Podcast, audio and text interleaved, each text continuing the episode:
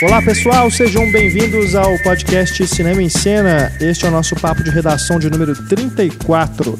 Temos diversos filmes para comentarmos aqui neste programa, entre eles Para Sempre Alice, o filme que deu a Julianne Moore o Oscar este ano, o Oscar de melhor atriz.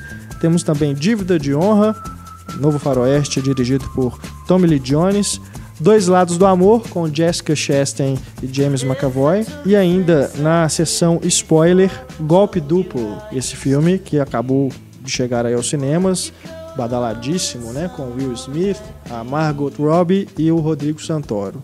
Entre outros lançamentos é, no circuito brasileiro que você pode já ter visto ou não. Se você não tiver visto, não tenha medo de escutar nosso programa. Nós somos bonzinhos e nós não vamos falar spoilers sobre esses filmes, a não ser o golpe duplo que a gente vai deixar para o final do programa. Então, se você ainda não tiver visto o golpe duplo, você pode dar um pause, ir ao cinema, assista ao filme e depois você termina de ouvir o programa com os nossos comentários com spoilers. Os outros podem ficar tranquilos que a gente não vai falar nada que estrague a experiência para você que ainda não assistiu esses filmes. Eu, Renato Silveira, aqui acompanhado mais uma vez de Antônio Tinoco. Olá. E Stefânia Amaral, Oi. da equipe Cinema em Cena. E nosso parceiro de podcast, Marcelo Seabra, do blog O Pipoqueiro. Opa, mais uma vez é um prazer. Hoje temos Marcelo em tempo integral. Exato, estou à disposição. Que delícia. e estou fazendo. Como é que chama aquele cosplay do John Constantine? É verdade. Todos os podcasts você faz, né? É, quase todos.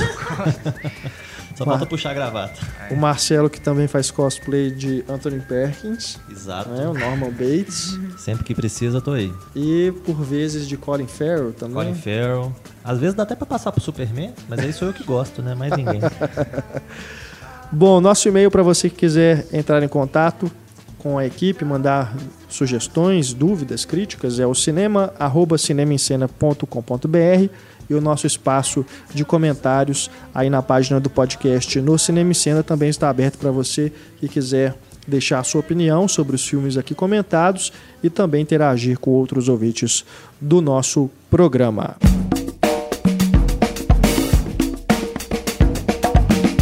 Começando então o nosso papo de redação falando sobre Para Sempre Alice.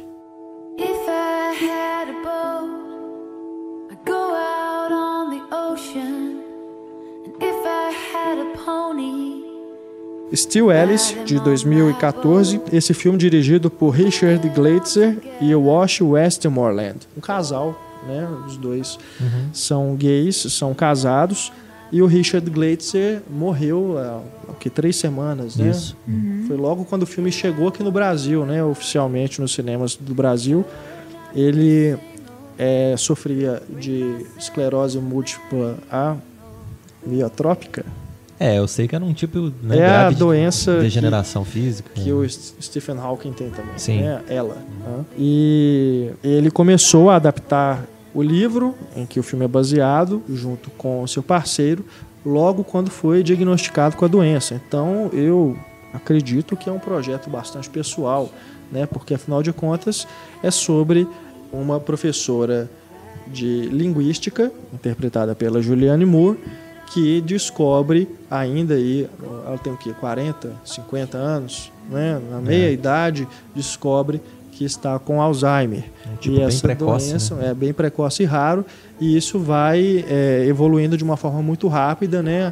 Abreviando aí drasticamente a vida dessa grande profissional, né? Como vemos no filme, reconhecida e tudo, e acaba se vendo aí refém dessa degeneração, uma doença genética, né, que ela descobre que, que é genética e que inclusive há a possibilidade de ser transmitida para os três, ter sido transmitida já para os três filhos. né. É, então é um filme que por ser um, um- de- sobre um tema né, tão delicado né, e sério, eu acho que os diretores fizeram um grande trabalho em não aparecer muito, né, de chamar muita atenção para a direção. Os momentos em que eles utilizam um recurso visual é, que se destoa né, do restante do filme, é, são usados, é, é, são momentos em que isso é usado de uma forma orgânica, né, natural, como é o caso do desfoque, né, a imagem desfocada, que é para representar justamente esse momento de confusão em que ela tem esses é, é, apagões, né, que ela começa realmente a esquecer logo quando ela descobre a doença. E depois, mais tarde, né, tem algumas, alguns momentos mais simples, por exemplo, é, quando ela está sentada na sala de casa e a família está conversando sobre ela. Você tem no primeiro plano ela de costas, né, ouvindo a conversa, e ao fundo você tem o marido e as filhas e os filhos conversando é, desfocados. Então é um recurso visual que eles encontraram para representar esse momento. Mas fora isso, nós temos uma direção é, bem é, Enxuta, né? enxuta, né, direta, que corre-se o risco, né, ao fazer, ao, quando o diretor faz essa opção, corre, corre-se o risco de parecer que é um filme genérico, né, que poderia ter sido feito por qualquer pessoa, mas acho que no caso foi a escolha ideal. É, você nota que o próprio roteiro, né, trata os personagens de uma forma muito honesta, muito direta. E, e, coincidentemente é o segundo filme que o seguido, né, que o Alec Baldwin é o marido da vencedora do Oscar. Porque É ele era o verdade. marido da Blue Jasmine também, né, da Kate É Blanchett. verdade. E eu acho que a- o relacionamento da família, do marido com a esposa, com os filhos, eu acho que ficou muito muito interessante. O fato dela ser uma linguista é uma coisa bem cruel, porque né, ela, ela lida com, com a linguagem, O discurso, né? Que É. ela tem que grifar e tudo. ela lida com palestras, com aulas, com muita coisa. E é interessante essa discussão da identidade também, né? De será que ela deixa de ser quem ela é? Porque até então ela era uma professora renomada, respeitada, todo mundo queria ter uma palestra com ela, uma aula com ela. E a partir do momento que a doença começa a atacar de uma forma mais forte, a memória dela vai se desfazendo, ela vai começando a se confundir até com- começar a complicar esse lado profissional. E aí você vê que o, né, um profissional tão brilhante começa às vezes até a sujar o próprio nome, porque não dá conta às vezes de, de honrar um compromisso. Aí é a hora de parar, né? Que ela não queria que chegasse essa hora, né? Mas acaba tendo que chegar. Então eu achei o filme todo muito bem escrito, de uma forma muito sensível, muito, muito direto. E a interpretação da Julianne Moore, fantástica. Sim. Eu acho que dentre os, as indicadas ao Oscar realmente não tinha pra ninguém. E apesar de que é o mesmo problema do Ed Redmayne, né? Que fez, no- ao mesmo tempo que sai o, a, teoria, a teoria de tudo, sai aquele Destino de Júpiter, que tem ele também horrendo. E agora sai o, o da Steel Ellis com a Julianne Moore e tem ao mesmo tempo o sétimo filho com ela também, Que é horrendo. Então. que é Mas horrendo eu acho que também. ela tá hipnotizante no filme. É, de, então, de linda, assim. o Mas daqui a mesmo- pouco a gente fala Mas sobre, vamos falar sobre filme. É engraçado, porque o mesmo ano que a figura ganha um Oscar de melhor atriz, né? Ela tem essa outra porcaria em cartaz.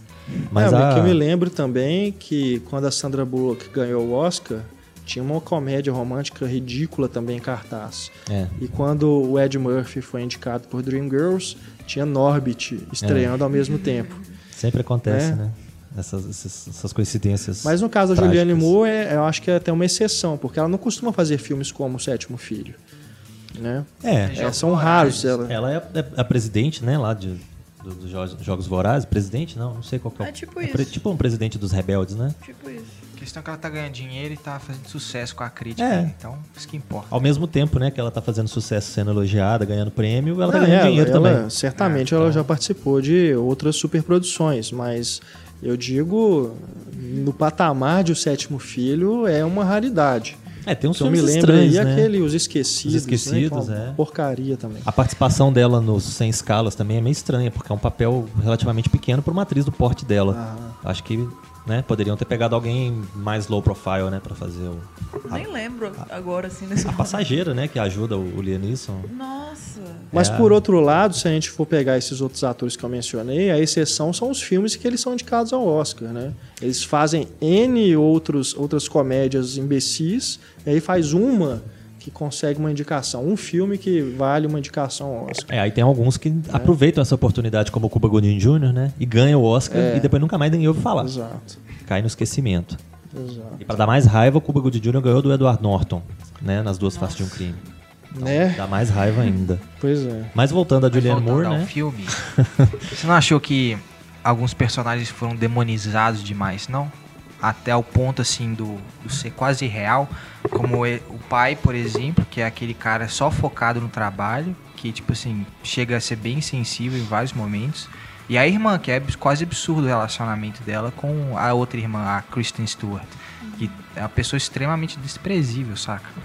Eu acho que não é muito bom pro, a Kate pro filme. Bosworth, É, em relação a Kristen Stewart. isso me incomodou um pouco, porque o filme já tá tratando de um assunto pesado e sério, sabe? Não precisa mais desses elementos prejudic... aumentando ainda mais, saca? O Mas se- fator drama da Se você história. analisa que o, o pai é um, é um médico, né?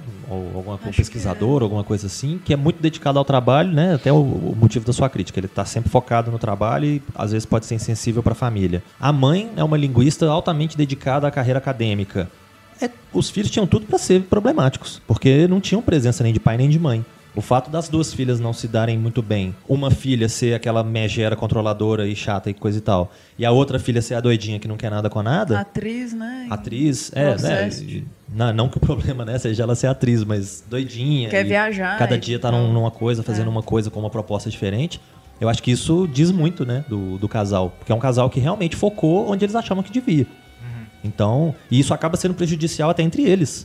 Porque o foco é tão forte no trabalho que um ignora até o outro. Né? Quem sabe se fosse o contrário? Se o marido tivesse com uma doença, se a, a esposa não ia deixar ele na mão também da mesma forma, não ia, sei lá, cobrar dele uma coisa de uma forma injusta ou qualquer coisa nesse sentido.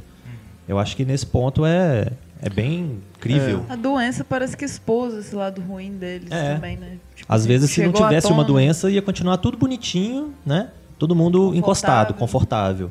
Mas aí a É, doença é chega pra... complicado, é. Essa doença é muito complicada. É, eu já tive na minha família, né? Minha avó teve Alzheimer e houve brigas assim entre os, os filhos, né? Em relação a quem ia ter responsabilidades, né? A divisão das responsabilidades. Então é algo que é realmente complicado e que revela né, sentimentos que às vezes a gente não imagina que vão surgir das pessoas né, que a gente tem uma proximidade maior. Mas eu, eu concordo com o que o Marcelo colocou e não me incomodou também é, a forma como o filme retrata né, os outros personagens não. Inclusive até a mesma relação dela com o marido. Assim, dá para você notar é, que ele é um egoísta e tudo, mas eu acho que o filme evita a todo custo, pelo menos, cair pro lado do melodrama. É, eu não, não É, achei ele demonizado. Nunca, isso nunca chega a ser um algo é, chega a ser maior do que o problema principal, que é a doença dela. É. Nunca chega a ser o problema é, de relacionamento deles, chega a ser maior do que o drama que ela tá vivendo. É até interessante pensar também que eles usam duas atrizes consagradas, né, ou já famosas estabelecidas para ser as filhas, e um ator que não é, né, não, um chamariz assim, não é um grande conhecido do público para ser o filho. Porque o filho é o, é o, digamos, normalzinho, né, da casa. O filho é o É. que não dá problema, é o filho é o que passa batido, é o que aparece menos e coincidentemente é o que tá mais do lado da mãe, né? Porque É. mostra ele levando a mãe na palestra e parece que ele tá mais preocupado e tudo. Ele é mais famoso em filmes mais alternativos, assim, né? É, eu Ele- pelo menos confesso que eu não, não, Eu também não- não não conhecia lembro. muito, não. Eu acho que ele é do Goodbye Lenin, se eu não tô enganado. É. Se eu não tô confundindo. Mas alguns filmes Eu, menos o, mainstream. o assim. Adeus Lane eu só lembro do Daniel Bru. Ah, é, verdade, Não é, verdade, eu é acho mesmo. Que é ele. É, Então ele tá numa linha Pelo menos lembra. mainstream, né? pelo menos é, lembra, se não né? for, é irmão. mas o Antônio ia falar alguma coisa, a gente acabou cortando. Não, é que você falou que fui- foge do melodrama, mas não sei, eu posso estar sendo um pouco impli- implicante, que eu não gostei muito do filme. Mas a, a, cena que lembrou do Stephen Hawking lá, do, do cara que faz o discurso e todo mundo aplaude, assim, quase em câmera lenta, sabe? Também tem uma no Simplesmente a A cena do discurso. Roda... é, só falta bandeira. Não, Tem eu, eu entendo. no- Eu acho que essa parte eu concordo que tem uma semelhança.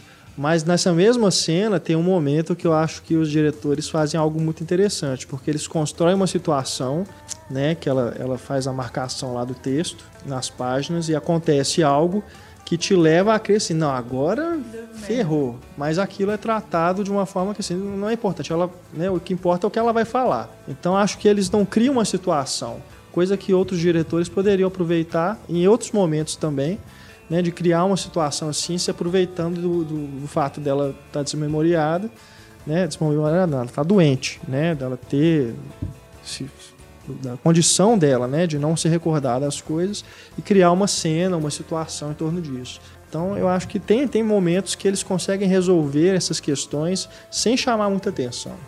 A questão é a doença dela, não as situações em que, que podem ser geradas e isso ser utilizado de uma forma dramática ou um artifício de roteiro para criar uma cena né, que vai chamar mais atenção. E é interessante mostrar também que quando a coisa é superficial, é fácil ser solidário. Porque o público que está sentado na palestra dá um suporte, né? Finge que não viu, ou pelo menos é, É. solidário de alguma forma, porque eles só estão ali por duas horas para ver uma palestra e ir embora. Ao mesmo tempo, você tem a família, que não é mais uma questão superficial, é uma questão bem profunda, e aí você vê a coisa florando na família, né? Como a gente já disse que sentimentos que às vezes não, não- você não esperaria de uma determinada pessoa. É a questão do, do vídeo também que ela grava, né? Depois como que eles resolvem isso mais pra frente, é aquilo ali pronto. Né? Não vai se tornar uma coisa assim, nossa, né? É a cena do filme. É algo bem incrível, né? Bem. Poderia ser. Eu até achei a grande cena do filme. É, a, a eu, situação. eu gosto daquele assim, momento. Mas também não foi nada exagerado. Igual Mas eu não acho um grande filme também, não. É um filme Antônio. bacana. Achei- o Oscar achei bom. tende a, a, a Achei melhor, esse- inclusive, eu acho que ele devia estar no lugar de a teoria de tudo.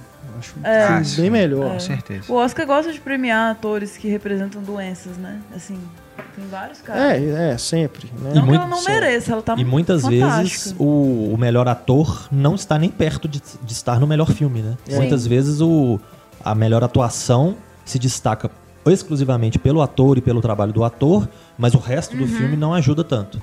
Né? Como, é o- como são os, as- os casos das biografias musicais, né? Muitas vezes acontece. Você tem o Ray, por exemplo, que é um filme bem confuso, mas você tem um ator fantástico fazendo o personagem, encarnando né, o personagem. Então não necessariamente uma grande atuação está num grande filme. Agora, sem spoiler, tá? Mas eu achei que o filme termina de uma forma muito brusca. Eu achei que ia continuar, tipo, pra mim era mais uma cena, assim, não me pareceu cena de final de filme. Mas não achei é bonita, que isso. Assim, achei bonita a cena, né? mas. Pois é, mas eu não sei, eu Que- fiquei esperando é meio que, que fosse assim, continuar. é- não, é- imagina, não Podia ter esperava que fosse assim, acabar. continua ali. na vida, né? Um letreiro. É porque ele dá essa sensação, tipo, é uma cena aí corta. Aí eu tive a sensação de é. continuidade mesmo. É, não, assim. Por ter não- cortado não- num não lugar meio acho que isso- aleatório. Não acho que isso deponha contra o filme, não, mas deu, sabe, deu uma sensação assim, mas já? É, eu acho que filmes que são assim mais, mais sensíveis e mais sobre a vida, assim, né, por, por assim dizer, eu acho que eles tendem a terminar dessa forma, porque não tem como ter uma conclusão. A conclusão é uma morte, né? Se a pessoa morrer, aí acaba o filme. Agora, enquanto uma pessoa não morre, você não tem bem assim um momento pra falar assim, beleza, ali é o fechamento. E Ele dá a que entender naquele... Define mais ou menos o que, que vai acontecer em relação à família. Dali pra frente. forma, né? É verdade. Dali pra frente tá estabelecido, né? Então, Mas ele é é um filme meio assim morno mesmo. Mas tem essa É, atuação não, é. dela, grandiosa e tudo. Ok. É, parece esses filmes, entendeu? Pra mostrar, olha, né, vamos vamos dar atenção a essa doença, olha o que pode acontecer, né? Uhum. Que é importante também. É bom, Né? É, bacana ter esse um filme educativo, né, dessa sensação. Como a maioria dos, desses filmes. telefilme. É, é bom que pelo menos doença, é, pode ter essa cara de telefilme ou de filme educativo, mas pelo menos ele leva a doença a sério e leva a personagem Sim, a sério. Uhum. Né? Porque a gente tem, às vezes, outros casos de filmes que parecem ser muito didáticos e que acabam sendo endemonizados pelas próprias associações das vítimas daquela doença, né? Ou qualquer coisa assim. Então, nesse caso, pelo menos, eu, né, eu não sou grande Sim. entendedor, mas eu acho que foi uma coisa bem interessante, né? A, a- a forma como mostra a pessoa e o, né, o que, que vai acontecendo com ela ao longo do tempo. E os filhos dela? Você queria saber mais sobre os filhos dela, assim? Porque, como o Renato falou, é uma doença genética, né? E a- o filme trabalha uma cena em relação a isso, assim, do, dos filmes querendo saber se eles são portadores do... Ou não, né? Ou não, é. Eu acho que o, o- o que a gente vê dela já dá uma ideia do que, que poderia acontecer com o filho dela, com Mas é outra porque os filhos pessoa. não tem muita reação, né? Em relação a, a esse futuro negro que pode ou não aguardá-los. Ou a gente pode interpretar que eles poupam a, a mãe da reação que eles possam vir a ter pela mãe já estar doente, né? Tipo, minha mãe não precisa de mais problema para eu vir chorar na cabeça Mas ela dela. vai esquecer, não é sendo má, mas tem até uma questão do diário, assim. No- Porque é complicado. A gente levantou que eles têm o lado negro e eu acho que eles, em alguns momentos, eles até usam isso. Tipo assim, pra ter algumas situações chatas, porque ela tá fragilizada. Não, ela já se vê Ela na posição de virar e falar assim: ah, me perdoa porque eu tô doente. É, né? Ela então, pode até assim- usar isso. Mas na situação dela, quem que vai culpá-la, né? É, Então, querem poupá-lo, mas ela vai esquecer. Então Eu é que o- cruel. mas- como o filme é sobre ela e acompanha ela, os demais são coadjuvantes, né? Eles estão Uhum. rodando ali em volta. Então eu acho que não era bem o interesse do filme focar na, na reação de um filho, do outro filho, do vizinho, do papagaio ou qualquer coisa assim. Eu acho que o foco é ela mesmo. Se, se era o caso, às vezes, da gente, sei lá, às vezes na, me- na, na mesa de edição, né? Ficou alguma cena da, da filha ou qualquer coisa assim, que na hora de fazer o corte final do filme eles não julgaram. É só porque isso eu acho, tipo, importante pra caramba, sabe? De ser totalmente ignorado no filme. A reação que a pessoa tem em saber que, tipo, o essa coisa terrível que tá acontecendo com a própria mãe vai acontecer com ela também, Eles sabe? estão meio apáticos, assim, né? É, não, totalmente apáticos. É, eu acho que tem, tem exemplos né, de filmes no cinema que a gente pode acompanhar, às vezes, o pai e o filho né, paralelamente ou qualquer coisa assim. Mas não sei, não era bem o, o objetivo né, do, dos diretores. Então, eu, eu acho que pra mim ficou completo, né? Como a gente mesmo já disse, não é assim um filmão, mas eu acho que ficou completo, ficou satisfatório ali dentro, porque você sabe que dali pra frente o que, que provavelmente vai acontecer.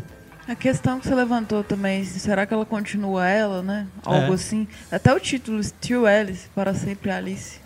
Que ela não tem as memórias. Então isso é uma grande questão para se pensar se a pessoa ainda é ela mesma. A partir do momento que você olha pra sua filha e fala, quem é você? É. Né? Você é você ainda? Mas as pessoas gostam dela, é um ser humano, então É, então é- isso é uma questão. continua sendo a Alice mesmo sabendo quem ela é, né? Uma É a memória que as outras também. pessoas têm dela, Uhum. que ainda vão manter ela sendo a Alice. Agora, pra ela mesma, né? Que aí já é. E a questão da dignidade, complicado. tudo. Assim que. É o fato dela depender de outras pessoas, até pra fazer as coisas mais simples no banheiro ou qualquer coisa nesse, nesse Uhum. Essa sentido. cena, inclusive, ela teve muita coragem, né? É, assim, algumas cenas em relação à degeneração física dela. Não É. é qualquer atriz que. Muitas negaram, né?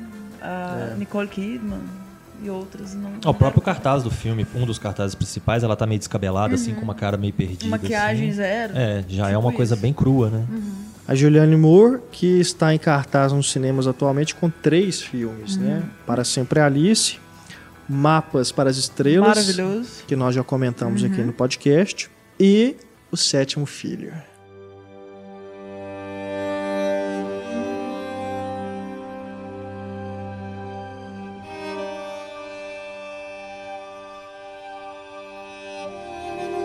Destrói, vai lá, Stefania. Não, eu não, não me incomodo tanto igual vocês, não. Tipo assim, o filme é O tosco. Sétimo Filho. O filme tem uns efeitos piores, assim, terrível.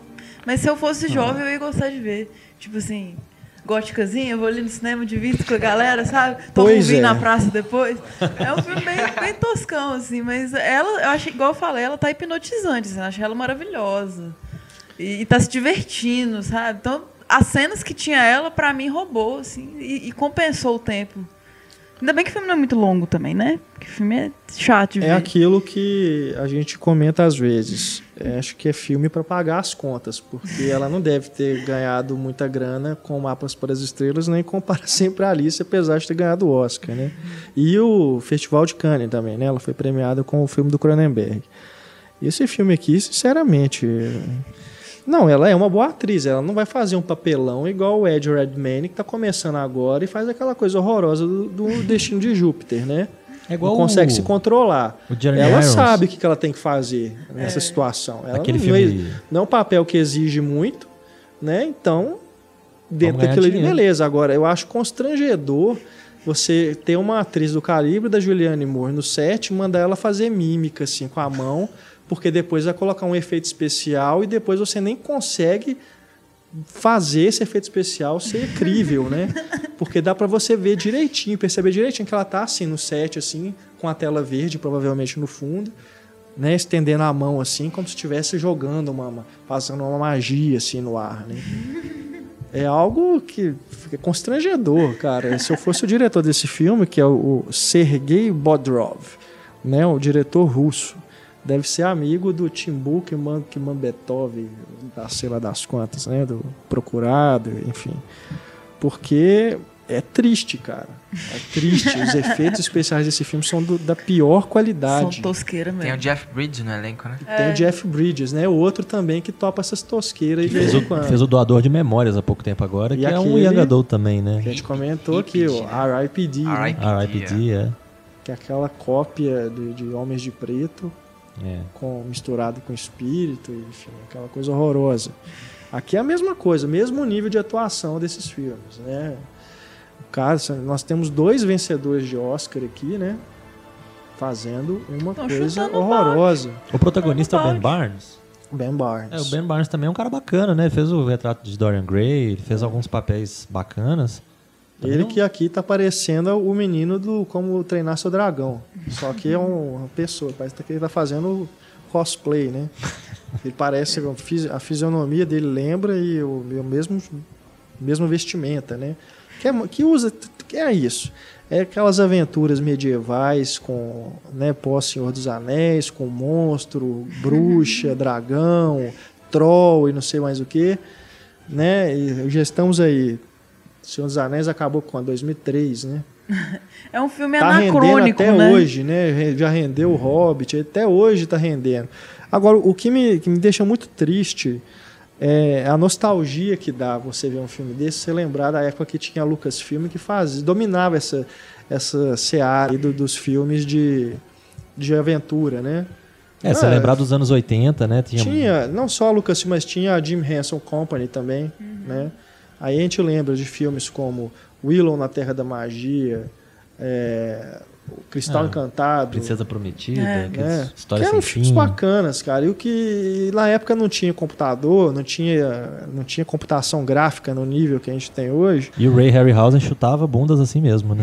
É, e as pessoas faziam, é, acho que elas se dedicavam mais para poder fazer aqueles universos, né, as maquiagens, né, tudo. Tornar a coisa mais crível. Hoje em dia, com CGI, claro que a gente tem artistas é, gráficos que fazem trabalhos fantásticos, né, o pessoal da Weta, da Industrial Light and Magic também, que fazem trabalhos fantásticos, mas eu acho que tornou a coisa muito mais fácil. Então, hoje você tem muito mais chance de sair essas tosqueiras do que lá atrás, que era uma coisa muito, dava muito mais trabalho de ser feita. Às vezes falta dinheiro pra É. bancar uma coisa muito bacana, né? É, Aí você até vai por tosco, isso também, né? É, Era mais caro do que você hoje bancar um filme feito em CGI. Tanto é que os estúdios optam muito mais por isso, até evitando filmar em locação, usar a tela verde, né? A torta e a direita, até para para cenas assim de, de cidade, né? Nem precisa ser coisas assim, é, é, paisagens exóticas, não. Cenas urbanas mesmo, né? Tantos estúdios aí, o David Fincher, por exemplo, é um grande utilizador, né? da- dessa tecnologia para preencher os cenários com prédios, enfim. Você, você vê que os estúdios eles têm optado muito mais por usar a computação gráfica justamente para reduzir custos, né?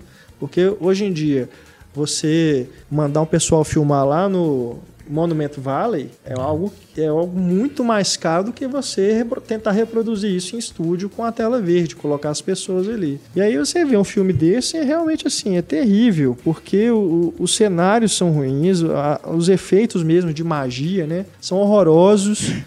A maquiagem daquele do, do ajudante, né, do Jeff Bridges é uma coisa assim horrenda, parece essas máscaras que você compra na esquina. Sabe o que, que me né, lembrou? pra Acho que é carnaval, por aquelas máscaras que... de monstro. Eu, tô- eu não tinha pensado nisso na hora, mas agora eu tô associando. Os clipes de metal são aquilo ali. Pode observar, às vezes a música é foda. O clipe é uma bosta, a maioria. Não tem, É. não tem clipe de metal bom, tem clipe assim de. de Marilyn Manson, que não é metal, que é, que é um outro estilo, é, é bom. Agora, clipe de metal é tosco naquele nível. Pois é. Então, assim. Não, é, acontece isso. O E filme, ela é a vocalista da, da banda gótica. o filme está sendo lançado, né, pela Universal, então é um filme de um grande estúdio. Mas aí é aquilo, para cada UETA, para cada Industrial Light and Magic, você tem 10 é, produtoras picaretas De fazendo essas coisas, né? E aí dá nisso. Então, fora os efeitos ruins, é cheio de clichê do gênero, né? Uma história bem chatinha também, previsível. Os outros atores também, aquela menina também é bonitinha, mas né, não, não diz muito a que veio. Enfim, é um filme realmente descartável. Entrou aí, né? Foi jogado aí no circuito para, sei lá, falta de opção, né? Enquanto não estreia aí os blockbusters principais do verão, Não, eles lançaram isso aí. Eles estão né? anunciando esse filme, eu vejo cartaz desse filme pra todo lado No desde tempo, né? dezembro. É, eu tem acho que eles estavam esperando só passar o Oscar mesmo pra. Pra ver se conseguir alguma coisa. né? É. Mas é isso, na falta de opção, né, lançam essas coisas e realmente, pra mim, não salvou nada. E nem, pro público, nem mesmo o Juliano. Na falta de opção, fica em casa, né? Melhor. Alô, Pois é. É. Enquanto isso, filme como Dívida de Honra, né, do Uou. Tommy Lee Jones, esse tá aí, o que em algumas salas, né, poucas, pouquíssimas salas. É Ou- tão restrito que eu mesmo não consegui ver. Abrindo um parêntese aqui também, antes da gente falar dele, o Vício Inerente, do Paul Thomas Anderson, foi adiado aí porque não, não foi muito bem em termos de indicações ao Oscar. Às vésperas do lançamento no Brasil, o estúdio corta aí, sei lá, pela metade o número de cópias. Então está estreando num circuito limitadíssimo, né? Ia estrear aqui em Belo Horizonte, cancelaram a cabine, não deram mais previsão de quando que, que ele vai ser lançado aqui, mas está estreando em algumas salas aí, São Paulo, Rio, talvez Brasília, né, que costuma receber também lançamentos é, além de, de Rio e São Paulo. Mas é, é triste, né? Você que gosta muito de cinema, que, que é cinéfilo de verdade, é, não ter essas opções, né, de assistir esses filmes. Aí você vai no, no- no consultar a programação, tem lá mil salas passando 50 tons de cinza, aí sai 50 tons de cinza entra Insurgente, e vai indo, né? Daqui a pouco chega aí os Vingadores, né? Aí ocupa o, o circuito inteiro e esses filmes que você pode ter uma experiência mais interessante, é, você acaba não tendo espaço para eles. Fica cada vez mais restrito o circuito. O Dívida de Honra, The Homesman, é mais um faroeste dirigido pelo Tom Lee Jones. Já tinha feito três, Três enterros. Enterros, muito bom. Muito bom, né? E esse filme ele foi selecionado para o Festival de Cannes do ano passado. Também é um filme que eu acho que merecia é, mais é, reconhecimento no Oscar, principalmente pela fotografia, né? Do Rodrigo Prieto, que é um diretor de fotografia mexicano, trabalhou com Scorsese em O Lobo de Wall Street, com o Almodóvar em Abraços Partidos, com o Ang Lee em Os Segredos de Brokeback Mountain, é um diretor é, de fotografia renomado, né, bem reconhecido, mas que esse filme passou batidaço, né, nem foi, nem na- nas apostas ele era muito citado. Então, Mas, acho uma pena. Mas chegou a dar tempo de, de entrar? Sim. Chegou? Acredito que sim. Porque, é, pelo menos se eu fosse distribuidor, eu correria para lançá-lo a tempo de escrevê-lo no Oscar, né? É, geralmente pelo menos numas meia dúzia de salas lá em Los Angeles, Nova É. York, eles passam os filmes só pra poder ser Ele, ele- elegíveis. né? provavelmente ele estava qualificado. Mas, até por, por ter o Tommy Lee Jones, Hilary Swank, né, duas vezes vencedora do Oscar, acho que o distribuidor lá deve ter, pelo menos, tentado fazer uma campanha. Enfim, um filme que fala sobre. Me, me lembrou aquele que o Ron Howard dirigiu, As Desaparecidas? As Desaparecidas, né? Que tem uma coisa meio estranha se acontecendo, também é um, também é um faroeste, né? E centrado em mulheres, né? Que é algo também raro da gente ver um faroeste centrado em mulheres. E aí você tem, aqui no caso, eu, eu, eu- eu tive uma dificuldade de identificar o que, que era que estava acontecendo a princípio ali. É tem umas mulheres que avisa, né? estavam. É, o- tem uma cena que eu não vou falar spoiler, mas é uma cena muito é, forte, né? De uma mulher com o bebê recém-nascido. E aí a Hilary Swank é, recruta o personagem do Tom Lee Jones.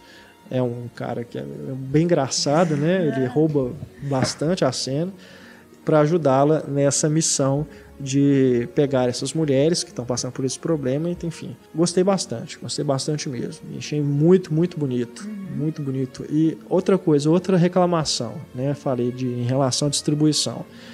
Parece que o, a razão de aspecto do filme está sendo alterada, se não, na, se não em todas, na maioria dos cinemas aqui no Brasil, porque ele é, é, é a tela mais larga, né? 2 2.35 e está sendo cortado para poder preencher tudo. Então é aquela velha, aquele velho problema de você é, evitar as famosas barras pretas, né? Que na televisão teve isso aí com DVD durante muito tempo, né? Quando, eram as TVs de tubo, que os distribuidores lançavam aqui filme com tela cheia, cortava-se as laterais.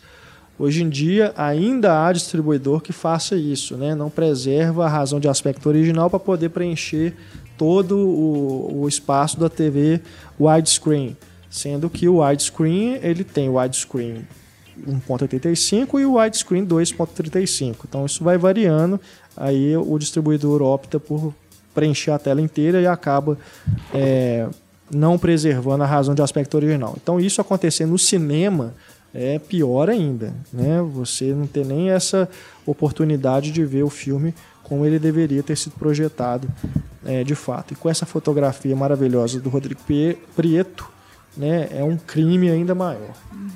Tem umas pontinhas interessantes também, né? Do James Spader. Eu fiz o É. Cadê Você do Crash. Ele, ele tá nesse filme, sim. E a Mary Streep também faz uma É posição verdade. bem importante. São uma sobremesa. Steinfeld, que fez É. o Faroeste dos Coen. É, Ela ficou famosa pelo Bravura Indômita, né? Tem William Fichtner, tem Jesse Plemons de Breaking Bad, tem Tim Blake Nelson. é, o elenco é É, o- cheio de o Tommy Lee Jones é um cara que consegue reunir pessoas, né? Sim, E é interessante como a personagem da Hilary Swank, ela é um, um- totalmente um objeto estranho naquele mundo, né? é. Porque se o, se o mundo, assim, se a sociedade hoje é cruel com as mulheres, no Velho Oeste era pior ainda, né? Porque é uma sociedade extremamente machista. Então, e a Hilary Swank quase desenvolve um mecanismo de defesa, assim, de ser essa pessoa que afasta os homens, né? De ser uma pessoa dura. E, e a gente nota o machismo em várias cenas. Porque os a gente vê como que essas três loucas, né? Parece que elas. Tão, o, o fato delas terem ficado loucas, né? Tá, tá muito ligado com o, a atitude que os maridos tinham em relação a elas, né? É. Um deles abusa de uma delas constantemente e tal. E, e parece que essa, essa sociedade só aceita as mulheres que são submissas, né? Coisa que a Hilary Swank não é.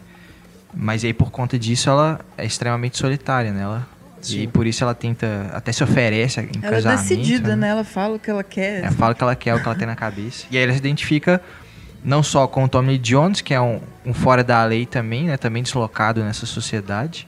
E as três loucas, né? Porque parece que ela meio que tá quase se projetando ali, né? O que aconteceu com verdade. elas pode acontecer comigo também.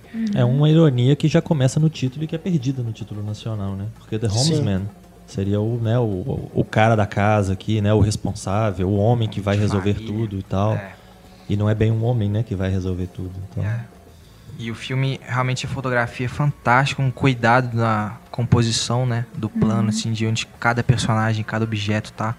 E a luz, né? A luz, sim. Nas cenas noturnas, então, é, é, é fantástico. É. O plano tem- final é uma coisa que né, não sai da cabeça. Plano É final muito, fantástico. muito bonito. E tem um. E tem outras cenas também que, pô, muito boas. Porque é um faroeste não convencional, né? Então, Sim. Road movie faroeste. Road Movie Faroeste, é. Tem, tem uma, a parte lá que eles encontram índios, por exemplo, né? Você espera algo completamente diferente. Você espera que o pau vai comer, né? Porque, pô, é um faroeste, né? Índio, você pensa em cavalo correndo, flecha sendo tirado. E o que acontece é totalmente diferente, né? E admiro também a história por uma, uma decisão... A gente não vai falar spoiler, mas é uma decisão bem corajosa ali, mais pro final do filme, sim, né? Sim, Que você fica assim, até perdido no momento, putz, agora... É, O que que isso vai acontecer agora, né? é verdade. E, e tudo se resolve e é muito bom realmente. E todas essas cenas pesadas e bizarrices e loucuras, parece que o filme também trata disso de uma forma natural, assim. Até por ser meio que uma terra sem lei, assim, as coisas vão acontecendo e tal. Porrada, porrada, mas também não tem um, um dramalhão por causa daquilo. Né? Tipo, a vida segue e tal. Os personagens são encantadores. O, o Tommy Lee Jones é, é muito assim. Ele é um pecador, né? Ele, tem, ele é um homem interessante, assim. Tem os lados. É. É, eu me surpreendi. Com, porque ele sempre faz aquele cara mais sisudo, né? Sério, assim. É, tem umas E cenas aqui ele faz engraçadas. tu- aquele típico velho bêbado, né? De faroeste. É. Então eu achei muito E lindo acompanhar a mudança dos personagens, né? De todos ali, do, das três loucas, Tommy Lee Jones e da Hilary Swank, assim. A mid- road movie, né? Lógico, a gente, o que importa é a jornada, né? Não o lugar onde se chega, onde se parte, mas a jornada. E nesse filme não é diferente. Justamente a trajetória dos personagens e a mudança de cada um que é fundamental para a história. É, e tem a loucura também pode ser relativizada. Até Foucault, né? Michel Foucault falou sobre isso. Então, nessa trajetória a gente vê essa relativização da loucura mesmo. Uhum. Então, é um filme muito bom. Também acho que merecia bem mais espaço. É.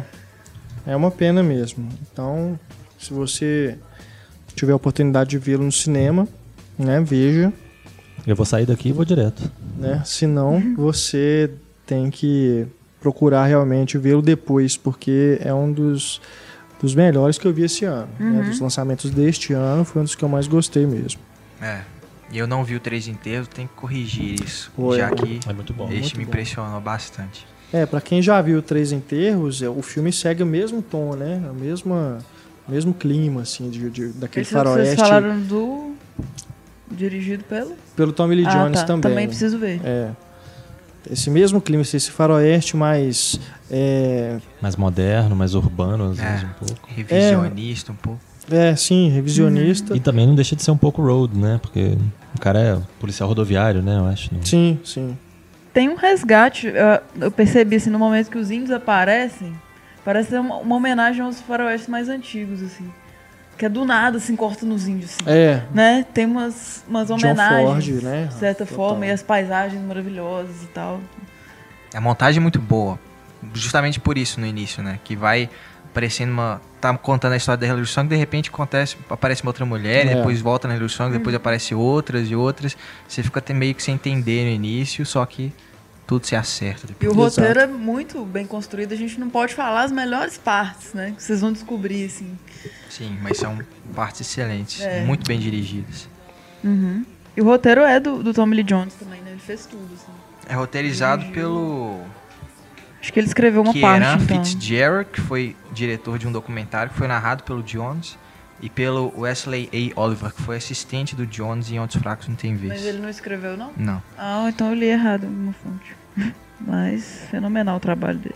Temos também em cartaz, é, mais uma vez, em circuito né, alternativo, não deve estar aí no- nos grandes cinemas, no- nos shoppings, esse romance chamado aqui no Brasil de Dois Lados do Amor, mas que no original é The Disappearance of Eleanor Rigby.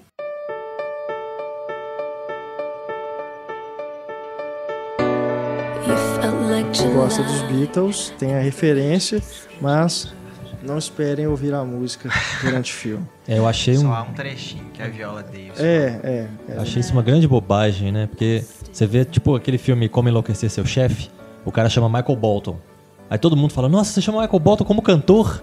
E isso gera uma piadinha recorrente que é sempre muito legal e sempre muito bem utilizada. E nesse caso, a mulher, ah, eu, eu me chamo Eleanor Rigby porque meus pais se conheceram num, num lugar que tava tocando a música ou qualquer coisa nesse sentido.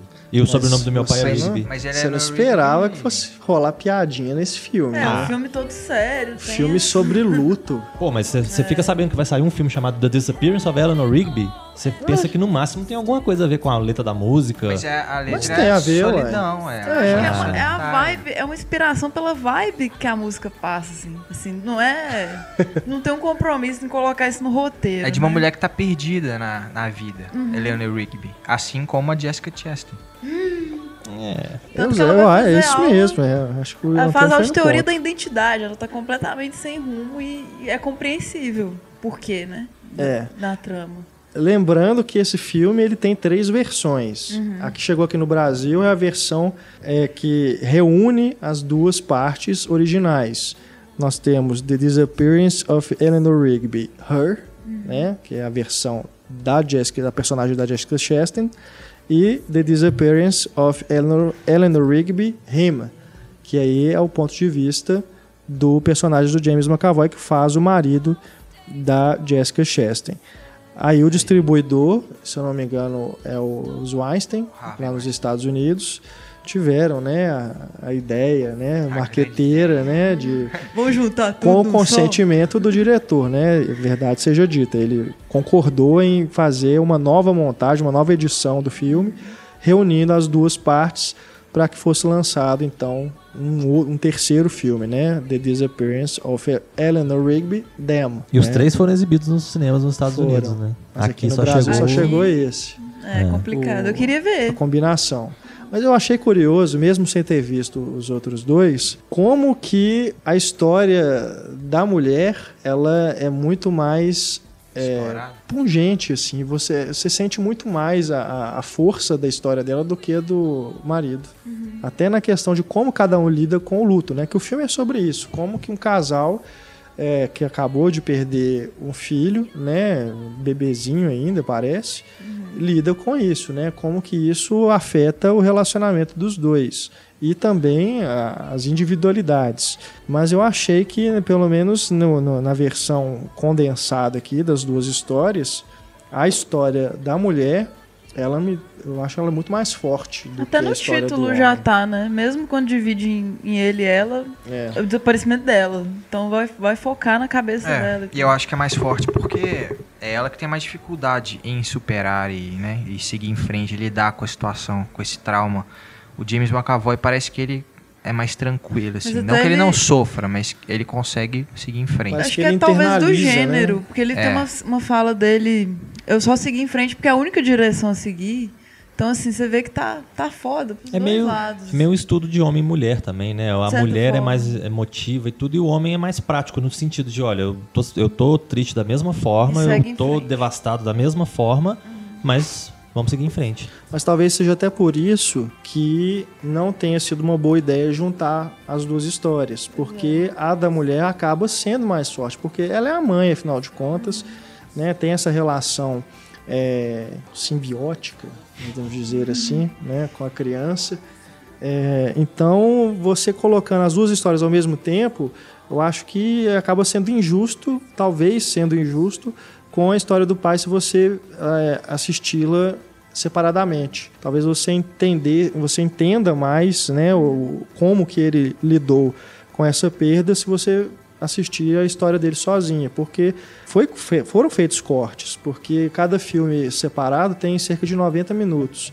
Aqui você tem 123. Claro que há cenas que eu acredito que nos dois podem ser comuns, né, as cenas em que eles estão juntos, mas certamente o diretor fez uma adaptação, né, para poder gerar esse terceiro filme. É, mas eu, eu senti isso, entendeu? Que o, que o personagem do marido meio que, ah, vou tentar esquecer isso da- de todas as formas para poder continuar com a minha vida, né? E acaba que fica parecendo que ele meio que não tá sofrendo tanto quanto ela. Aquilo não significou tanto para ele quanto para ela. É, isso, inclusive, é um dos grandes.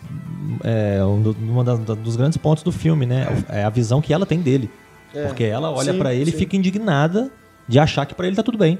Só que não tá, é é a forma dele de lidar com aquilo, É. né? Ele, eu acho que... é, eu- no fim das contas, eu não achei o filme muito original, porque essa questão de diferença entre homem e mulher já foi tratada 200 mil vezes. A questão de perder um filho também, tem aquele filme da Nicole Kidman, por exemplo. Tem o Alabama Monroe também. Tem Alabama. Monroe, tem né, a- Reencontrando a Felicidade, né, da, da Nicole Kidman. Tem vários filmes que mostram né, essa questão de como que o casal lida com a perda de um filho ou, ou de um parente próximo, qualquer coisa assim. Então eu acho que o grande diferencial desse filme realmente são as interpretações fortes do casal, né? Do, tanto da Jessica Chastain, que já há muito tempo vem mostrando ser uma, né, uma bela domatriz nos dois sentidos, Sem dúvida. e o James McAvoy também é um cara competente. Não vou falar que ele é um belo, né? Mas ele é um cara competente que também. Ele é Ele é belo. um lugar rapaz simpático. É um rapaz bem apessoado, bacana, né? Charmoso. né? Inicialmente seria o Joe Edgerton, né? Ah, é? Acabou que ele não pôde participar e chamaram o James McAvoy. Mas É, a Jessica o- Chastain é produtora também do filme, né? Um projeto que ela ajudou a realizar. Ela vem mostrando cada vez mais, né? Com todos os. Ela, ela foi muito elogiada naquele A Most Violent Year, que eu ainda não vi. Doido mas que né, É. parece ser muito bom. É outro que tá sendo adiado, adiado Já e tem um acabar Uhum. não estreando. filme, né? E, e o James McAvoy também, né? O resto do elenco de apoio também é muito bacana, né? Você tem o, o, o- o pai dele, você tem o... o- hã? É, tem o Bill Hader, né? Como um amigo dele. Tem um, Viola Davis. um elenco bacana, a Viola Davis. A Viola Davis, é, o personagem dela é meio assim, sem, sem que nem porquê, assim. É só pra ela ter a questão de, de ter as aulas, né? De poder ter essa metáfora da identidade e tal. É, dos Mas- coadjuvantes eu gostei. O que eu achei mais interessante é o pai do James McAvoy, né? É. Que é o Ciara, quem? Kieran. Kieran Hines, O né? rei além da muralha. É. Porque, assim, apesar de aparecer pouco e tudo, mas eu achei ele mais interessante. Eu queria saber mais sobre ele. Eu fiquei Eu gosto mais muito da mãe também dela, Isabel Da Isabelle Huppert. Huppert Sempre também, com né? uma, uma taça de vinho. Né, E os dois, é, é curioso você reparar que os dois falam em metáforas com os filhos, né? Você, mas o que você tá falando, né? O que eu devo interpretar disso, né? E é engraçado- O pai, principalmente. É, o pai fala da estrela cadente, É. né? Você só vê uma vez e fica feliz. É. Tem essa diferença do, dos filhos com os pais, né? Porque o, o James McAvoy não tem os pais juntos, né? Eu não me lembro se a mãe, a mãe morreu. mãe faleceu. É. E ele não tem os pais juntos, ele tem aquele pai melancólico que fica ali na dele, que trabalha à noite, que parece que fica isolado no canto dele fazendo contas, né? No, no livro preto dele lá do, do restaurante. Restaurante no nome da mãe que É. morreu, assim, ele tem um conflito com ele. E fica né, naquela coisa presa, né? Bem simbólico isso. E ao mesmo tempo você tem os pais dela que vivem num romance eterno, né? Que eles tão, ficam dançando pela casa e Uhum. aquela coisa. Mas não sabem como chegaram lá também. Né? Como atingiram essa, esse amor, essa tranquilidade no Ela relacionamento. até pergunta É. pra mãe como é que você fez. Ela persistir. É, não é fácil, não mas tem, a gente vai seguindo. não tem fórmula, né? É, o negócio é. Você insiste. Todo Você mundo tem problema. Você vê uma pessoa, tipo, você, você trabalha numa empresa, você vê uma pessoa que chega feliz, cumprimenta todo mundo de manhã, passa o dia com a cara boa. Essa pessoa tem problema? Claro que tem. O a Dexter diferença... leva rosquinha pros colegas dele. Nossa. é, pois é. Então, Né? cada um tem uma O que forma, ele né? faz à noite. E nem sempre o amor é suficiente. É, ué. Não, é, não dá pra falar que o, o William Hurt, né? E a Isabela são felizes só porque eles se amam. Porque o James McAvoy e a Jessica Chastain se amam também. né? É. Só que não é A, a o sensação que é me dá, inclusive, é que se não tivesse tido nenhuma tragédia e a gente tivesse a oportunidade de acompanhar aquele casal num dia a dia normal, ela devia ser chata feito cão, a mulher. A sensação que me dá é essa. Porque, poxa, você ficar chateado e, e com problemas porque o outro não tá lidando da mesma forma que você, ah, peraí, ué, falta um pouquinho de se colocar no lugar do Mas é outro, de, complicado. né? complicado. O cara também tá sofrendo, o cara também tá com problema. Só que ele não precisa virar um babaca, ele não precisa fugir de todo mundo, ele não precisa fugir do problema ou qualquer coisa assim. Ele tem o jeito dele lá de lidar, eu acho que isso tem que ser respeitado. Então é, me passou essa sensação de que. Também, na verdade, ela tá com problemas com ela mesma. Então, É. até pra ela passar alguma coisa pra ele. Pois é, ela não aguenta ficar com ela mesma. Exatamente, então não é problema só ele, não é, só a reação dele. Ela achei- foge dele por- dela porque ela não mesma. quer ficar com ela, Ela mesma. corta o cabelo, Não, é, ela, ela porque- quer procurar outra, ser outra Concordo. pessoa, ela quer virar outra pessoa, é tão Concordo dolorido. plenamente. Eu achei muito verossímil também, assim, tudo. O amor do filme, o amor impossível do filme. E, e essa- esse desespero, essa tristeza, é um filme que- que passa isso. né? Porque assim, eu, eu fico imaginando o seguinte: parece que é um casal que tá, tá junto há pouco tempo, é, não deve ter muitos anos de casado, né? Tiveram um filho. Acho que era sete, a crise dos sete. anos, que aí Sete teve- anos de casado ou sete Acho anos que juntos? relacionamento. Acho que juntos. Acho que era um né? relacionamento de sete anos. Bom, eu acho que é pouco tempo, mas. Mais é, ou menos. Não, eu digo assim, pela idade deles. É, você está numa idade que você ainda não tem muita certeza do que você quer da vida. Uhum. Né? E parece que, como você falou, ela tinha essa é, indefinição ainda sobre se era aquilo mesmo que ela queria. E aí acontece um trauma desse, é o momento em que ela vai realmente assim, volta para casa dos pais e vai repensar o que ela vai fazer da vida dela, né? Dar dessa sumida, né? Isso eu acredito que deve ser muito mais comum Muito comum. do que a gente possa Acreditem. imaginar, né? Então, eu acho que o filme ele é, ele é bem certeiro nesse sentido. Eu concordo com o que você disse, Stefani. É. E agora uma coisa também interessante é que a gente não sabe exatamente como que se deu a morte do, da criança, né? Acho E, que e isso mantém um bocado o público meio distante do casal. Porque se você sabe, se você entende o que, que aconteceu, você participa da dor. Eu acho que eu fiquei mais curiosa pra saber o que, que era, aí eu fiquei mais Mas, próximo. Não, eu não, eu não fiquei nem um pouco curioso pra saber o que, que aconteceu. Porque não é o foco do filme. O foco do filme é, começou ali. Dali pra frente, Na o que, que vai crise, acontecer? né? Começou É, na crise. Começa já na crise. Então, assim, o fato acontecido até não fica claro, né? Custa pra gente entender o que, que aconteceu. lá. Então, eu acho que isso já é uma coisa vencida. é. E aí já começa a partir disso. E, sinceramente, eu continuo tendo a opinião de que eu, eu vejo a as atitudes dela como umas atitudes egoístas. Porque ela tá pensando nela, que ela tem que se achar, ela isso, ela aquilo, e o marido dela que tá também participando do mesmo momento de dor, ele que se dane pra lá. Mas é a morte que faz isso. É, pra mãe é foda. É o trauma da morte. Assim, a morte faz isso com os relacionamentos. Acredite. Então, E a- pra mãe é É, pior pai, se você É. nunca passou por uma experiência dessa, É, deve ser a realmente só pode, muito difícil de a imaginar. Só pode imaginar né? aqui, né? Mas eu acredito que, poxa, né? Tudo bem que possa ter uma relação diferenciada com a mãe e coisa e tal, mas, pô, o cara era pai também, ué. E ele também tá Não, claro, né? eu não, Tem- tem não digo que que, eu tenta, né? concordo com o que ela faz, não. Mas eu entendo. É, é uma empatia. que Você entende as razões dela. E ela tem momentos que ela tenta. mas eu, eu acho Tá que em conflito. o fato dessa tragédia não, não ser. é, não ficar clara pro público de uma forma bem. Né, olha, isso aqui aconteceu e pá e pá, te mantém um pouco distante, porque você fica o tempo todo a, a alguns passos atrás. Você tá Não, sempre tentando alcançar. chegou. eu particularmente, Eu não, não me. mais, assim. Eu, eu acabei achando um pouco Não achei cansativa. necessidade. Não achei necessidade de, de dizer dois, o que assim. aconteceu. Né? Pra mim já, já bastou a informação de que eles perderam o filho. É. Como perdeu, Eu queria Pra ver os dois, eu fiquei não. doida pra ver os dois, assim, o que, que tem de além ali. Assim. eu acho que o, o como, no caso, pode piorar mais. Agora, Não tem como amenizar, né? No caso. Ela perdeu um filho. é algo terrível. Pode ser ter- mais terrível ainda, dependendo da forma como foi. Né? Mas acho que já a informação já é suficiente para você entender que é um filme sobre pessoas que estão tentando lidar com essa perda. Como elas vão fazer isso. Acabou que a gente não falou o nome do diretor, que é o Ned Benson, que, se eu não me engano, é o primeiro filme. O- É, o diretor e roteirista e idealizador, mas, né? Que são talvez projetos independentes mesmo que não tiveram um lançamento assim como esse, The Disappearance of Eleanor Rigby, Dois Lados do Amor aqui no Brasil. É, e pra mostrar um filme que mostra a perda de um filho por um casal, eu continuo recomendando o Cemitério Maldito. E o Alabama Moore também, eu Alabama amo aquele Moore. E filme. eu recomendo Badlands, que tem uma cena em Eleanor Oh. Rigby que eles dançam na frente do, do carro com o farol Assis. Que, Que é lindo, uma clara lembrança. referência a Badlands. quero Do ver. Terrence Malick. É Terra de Ninguém, em português, é, né? Até de ninguém. É bacana. Fantástica lembrança. É sobre, só pra fechar, eu acho, né? A Viola Davis, assim, eu achei a atuação dela um pouco alívio cômico, assim, eu gostei. Porque ela, ela que faz a Hader, piadinha alívio cômico, final e, e ela tem uns, né? Ela fala um pouco, ela é meio terapeuta, né? Ela é professora, mas ela é terapeuta da moça, assim.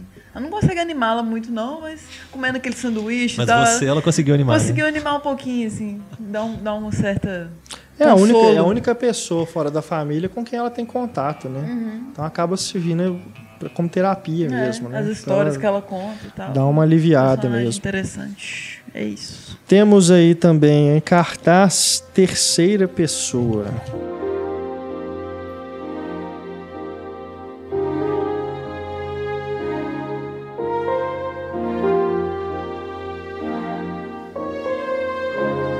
Filme escrito e dirigido por. Paul Haggis, né, que é o vencedor do Oscar por Crash, No Limite. Né? Não vamos confundir com Não o Crash com Estranhos Prazeres. De 96. Esse é Crash No Limite. Filme favorito do Marcelo. Bom, Olha só.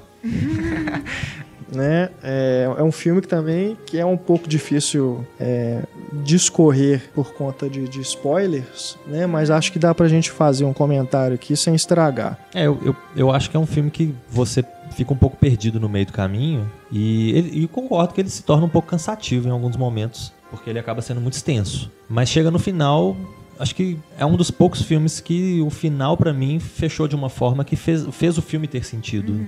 Eu acho que eu, eu dei um, certo valor pro filme que se eu tivesse, sei lá, desistido no meio, por exemplo, né, depois de uma hora e meia, por exemplo, eu desisto e vou embora, eu ia estar xingando o filme até hoje. Mas do fato de eu ter conseguido, né, chegar até o fim e assistido tudo e montado os, né, as- os pedaços todos que foram distribuídos, eu achei interessante no final. Eu achei o trunfo dele no final, assim, achei que ele teve a mãe de segurar muitas coisas.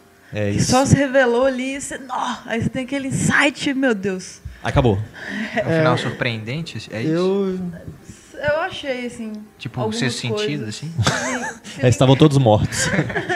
Não, Não, tipo, não é tipo- tipo, é um negócio que explode sua cabeça. Não é tipo assim? os. Não, jamais. Não é tipo os outros, não. que os outros explodiu minha cabeça. Mas eu achei um, um, trunfo o final. É, Tipo, eu- guardar várias informações pra só fechar no eu finalzinho vou, eu vou no sentido oposto. Eu, eu senti que eu fui feito de bobo o filme inteiro. Sério, assim, pra mim é, é aquele típico roteiro que quer dar uma desperta, né? De tentar se mostrar coisas pra você tentar montar o quebra-cabeças e tudo. Mas chegou um ponto assim que já o filme já não tem ritmo nenhum. Fica aquela coisa, aquelas três histórias acontecendo sem você meio que não saber qual é a relação de uma com a outra. Eu não vi a hora de chegar logo a hora do. Eu não vi a hora de chegar logo o final, esperto que tudo se conecta pra- pra poder acabar com aquilo de uma vez. Eu até não me importaria se não conectasse. O que eu gostei do, do percurso, assim. Achei, porque, principalmente porque é um escritor que tá em processo, até ele mesmo fala, ó, não vou te mandar agora porque eu tô Não, eu- escrevendo. Eu, não posso falar muito por causa do spoiler. Porque É. justamente por isso, porque o final é que vai resolver Sim, tudo. não, não, sem né? spoiler. Então eu não vou assim. falar. Mas é o processo Mas, dele que, cara- que dá umas, umas coisas que tão, tem sido chamado de falha, mas que pra mim é o que linka os personagens. Essa, justamente essas, essas falhas de, de conexão entre eles, de local, de altitude. Pra mim é isso que linka os personagens. E com a vida dele também. assim. Então eu gostei do filme. Não, gostei eu acho que faz sentido a estrutura que ele propõe. Só que é um saco. Você, tipo, Porra, a história do Adrian Brody com aquela espanhola, sei lá, italiana, não sei o que, porque parece que é espanhola, né? Tá É uma cigana, né? Tá vestido de cigana. vermelho e tal, né? Com aquele De tênis. saião, né? E a, a princípio eu nem tinha identificado onde ele estava, mas me pareceu que ele estava na Espanha, mas parece que é na Itália, né? Ele estava que em Roma, né? Mas aquilo é um saco, aquela história. De- A, a da, Mila Mila da Kunis. Mila Kunis com James Franco também é outra pataquada, né? E da minha musa, Olivia White. Você gostou? Pois é, Eu que você- de você, você não vê, você não tem vi que. Ou filme. veja, você gosta da Olivia Wilde, A história veja. do- Cara, a Olivia Wilde, ela tem uma cara que às vezes ela é linda e às vezes ela é o cão. Por isso que ela fez o Renascido do Inferno. Ela deve Pra ser. ser o lado cão dela. Porque você olha pra ela em determinados momentos e fala, nossa, que espetáculo de mulher. Ela Aí ela olha pro lado, assim, você vê ela de um outro ângulo, você fala, nossa senhora, sai fora. Tem um episódio de Seinfeld assim. Que é, tem uma mulher assim. É, só que ninguém viu Seinfeld, então. Eu vi, lógico. Esse episódio eu não vi não, mas eu vi É, bastante. Alguns. Inclusive, só pra fechar, no Pipoqueiro tem uma foto no final do texto do Terceira Pessoa, que tem a Olivia Wilde olhando assim, que é Ela só tá o elenco. careta. Ela faz uma careta, tem um É. elenco reunido que você olha e fala, meu Deus do céu, essa mulher é musa de alguém? nu. Mas a história dela com o Liam Neeson é a que eu achei mais instigante, pelo menos. Tentou, na verdade é a única eu, tenho- história. Eu queria saber o que estava acontecendo ali dos dois, qual que era de fato a relação dos dois. É a né? história central, na verdade. É, o- é, é, a- é, É, a história central, mas então, até você chegar no final do filme e para né, pra você sacar qual que é a relação de uma história com a outra, porra, você tem que atravessar por essas duas que são um saco, né? E, É, Eu me enfim. diverti no, no percurso. Assim, Eu, eu me lembro de um filme que é o, aquele do Roberto Benini, O Tigre e a Neve, que é, é também numa situação de guerra, né? Também por causa do, da Vida é Bela, né? Que ele ficou famoso. Mas que é um filme que eu tive mais ou menos a mesma experiência. Eu achei o filme longo, o filme podia ter sido mais curto, podia ter sido mais objetivo, ficou cansativo em vários momentos. Eu confesso que eu tive vontade de levantar e ir embora no meio do caminho, mas que chega no final ele amarra de uma forma que você fala assim, ah, é, gostei, fez sentido. É um, é um- normalmente, normalmente acontece o contrário, né? Você vai gostando do filme até o final chegar e arrebentar com tudo e você fala que porcaria de filme ruim. E nesse caso eu acho que foi. Você não dormiu, Marcelo? Não, não dormi. Ei, tá vendo? É legal, então. Fiquei até o fim, firme e forte. cara do Renato. Eu gostei de um de um comentário que ele faz também sobre as cores, que ele fala da cor branca, aí os personagens começam a usar roupas brancas e tal. Que o branco é a junção de todas as cores, né? Então também tem a ver com a amarração dos personagens. Achei o filme massa, eu indico. É, eu acho que mesmo tendo, eu entendo, né, o, o problema do Renato com o filme e de muitas outras pessoas que deve ter por aí também. Eu também, né, já confessei várias vezes aqui que eu não achei o filme fantástico nem nada. Mas eu acho que é, você percebe o, o trabalho do Paul Regis ali por trás, construindo tudo, ligando as coisas. Por mais que você não goste do resultado, eu acho que é uma. Não é um, um filme que você veja todo dia. É um filme de uma pessoa envolvida ali, que está tratando aquilo ali como um projeto pessoal dela e tudo. Não é um diretor de aluguel, não é, não é alguém que caiu de paraquedas no meio do negócio. Eu acho que isso é, isso é bacana também, porque isso passa um cuidado. Você assiste o filme e você percebe que tá tudo ali por um É, motivo. eu concordo que seja um projeto pessoal, porque tem tudo a ver com, se você for analisar, tem, você identifica direitinho onde que o Paul Regis está encaixado ali. se você pegar a carreira dele depois de Crash, os filmes que ele fez, nada aí que se destaca. Acho que o melhor filme dele foi aquele com o Liam Neeson, inclusive, né? 72 Horas, É. O Zil Crowe, né? que é um filme De prisão, de né? prisão, né? Uma coisa mais movimentada. É, tem o Aquele no, no Vale no das Vale das Sombras. Sondas. Eu achei interessante aquele Gosta? filme, gosto. Nossa. Por mim, ele Não, pode não, dar a não. mão pro Pô, Tom Hooper. Não, é, pode dar. Os dois podem dar a mão e partir no horizonte, assim. Da picaretagem. Partir no horizonte, é ótimo. Tranquilo, pode mesmo. Ah, eu gosto muito de filme de, de escritor, cara. Eu tenho uma obsessão por filme de escritor. Tá, é assim. Vai ver Mas Barton já- Fink, já então. por Sem spoiler, filme, não é mas, spoiler, assim, mas assim, relacionando o personagem do Liam Neeson com o que eu vou falar agora, que é a adaptação com o Nicolas Cage, do Spike Jonze. É um filme também sobre um escritor que está com dificuldade ali né, na carreira, de pra completar um, um- um trabalho, mas que aí sim você tem uma, uma coisa que é muito mais interessante. Eu não vou dar palpite, não, pra gente não começar a briga toda de Mas novo. enfim.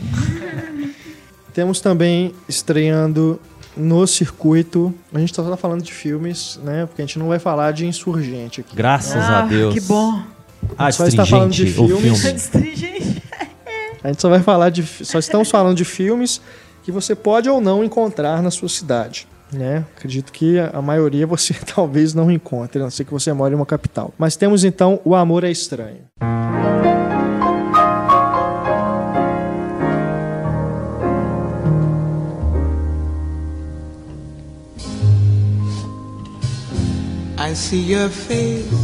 Que é um belo de um filme que traz uma bela de uma relação entre pessoas que já né, se amam e já, já vivem juntas há 40, 40 anos, anos. né? E que depois de 40 anos eles conseguem se casar. Isso que desenrola o filme. É, e o filme começa a partir daí, a partir dessas duas figuras. Uma de já 71, se eu não me engano, a outra dos seus 60 e tantos também. E eles conseguem se casar depois de, né, desse, dessa idade toda e depois de muitos problemas vividos na, na vida deles. E eu acho que assim como o, Pra Sempre Alice, que a gente estava falando sobre a questão de é no problema, é na diversidade que você conhece os outros, a gente tem muito disso nesse filme.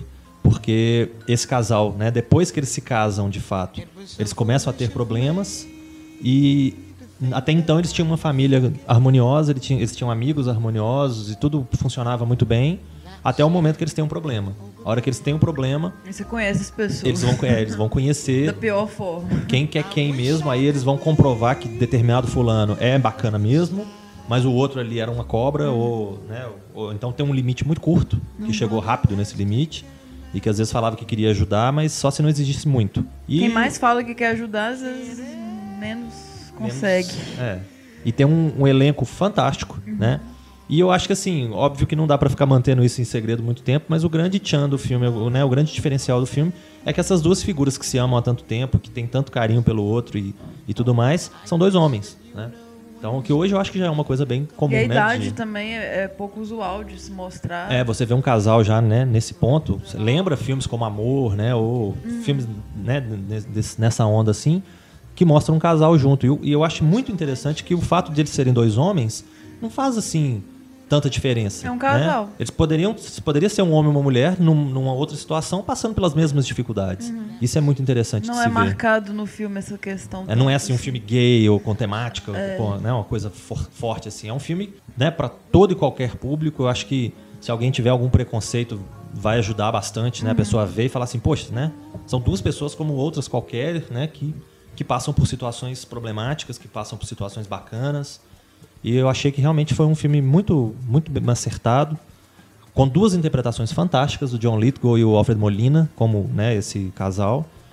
E o elenco de apoio é todo muito bom, né? Tem a Marisa Tomei, por exemplo, né? um- que é um dos destaques.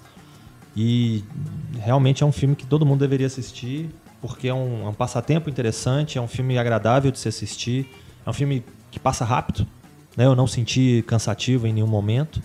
E, e é uma história bacana, é uma história interessante de se acompanhar. Além de você ver dois atores fodaços, né? Que o John Lithgow, pra mim, já é um dos grandes atores de muito tempo.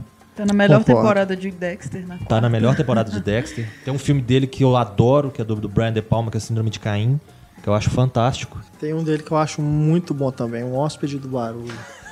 Nossa. Harry and the Sacanagem. Hendersons. Tô zoando. E- Mas eu gosto do filme. É, e o, é, eu também, é um clássico do- da minha infância. E o da sua adolescência. E o, o Alfred Molina também, né? Não é um ator assim que eu já tinha ele como, ó, que cara fodaço e tal, mas ele é um grande ator também. E, e aí você começa a lembrar dos vários filmes e começa a falar assim, poxa, peraí, né? Por que, que eu não, não, não, não tinha ele em tão boa consideração até então? E ele realmente tem, né? Além do Dr. Octopus, né? Do Homem-Aranha, ele tem. Esse é o filme que, que vai trazer, né? Ele para as grandes, para os grandes públicos. Massas. É, pras grandes massas, né? É, ninguém lembra dele direito no Indiana Jones, né? É, ué. É, Mas no Homem-Aranha já tá bem recente.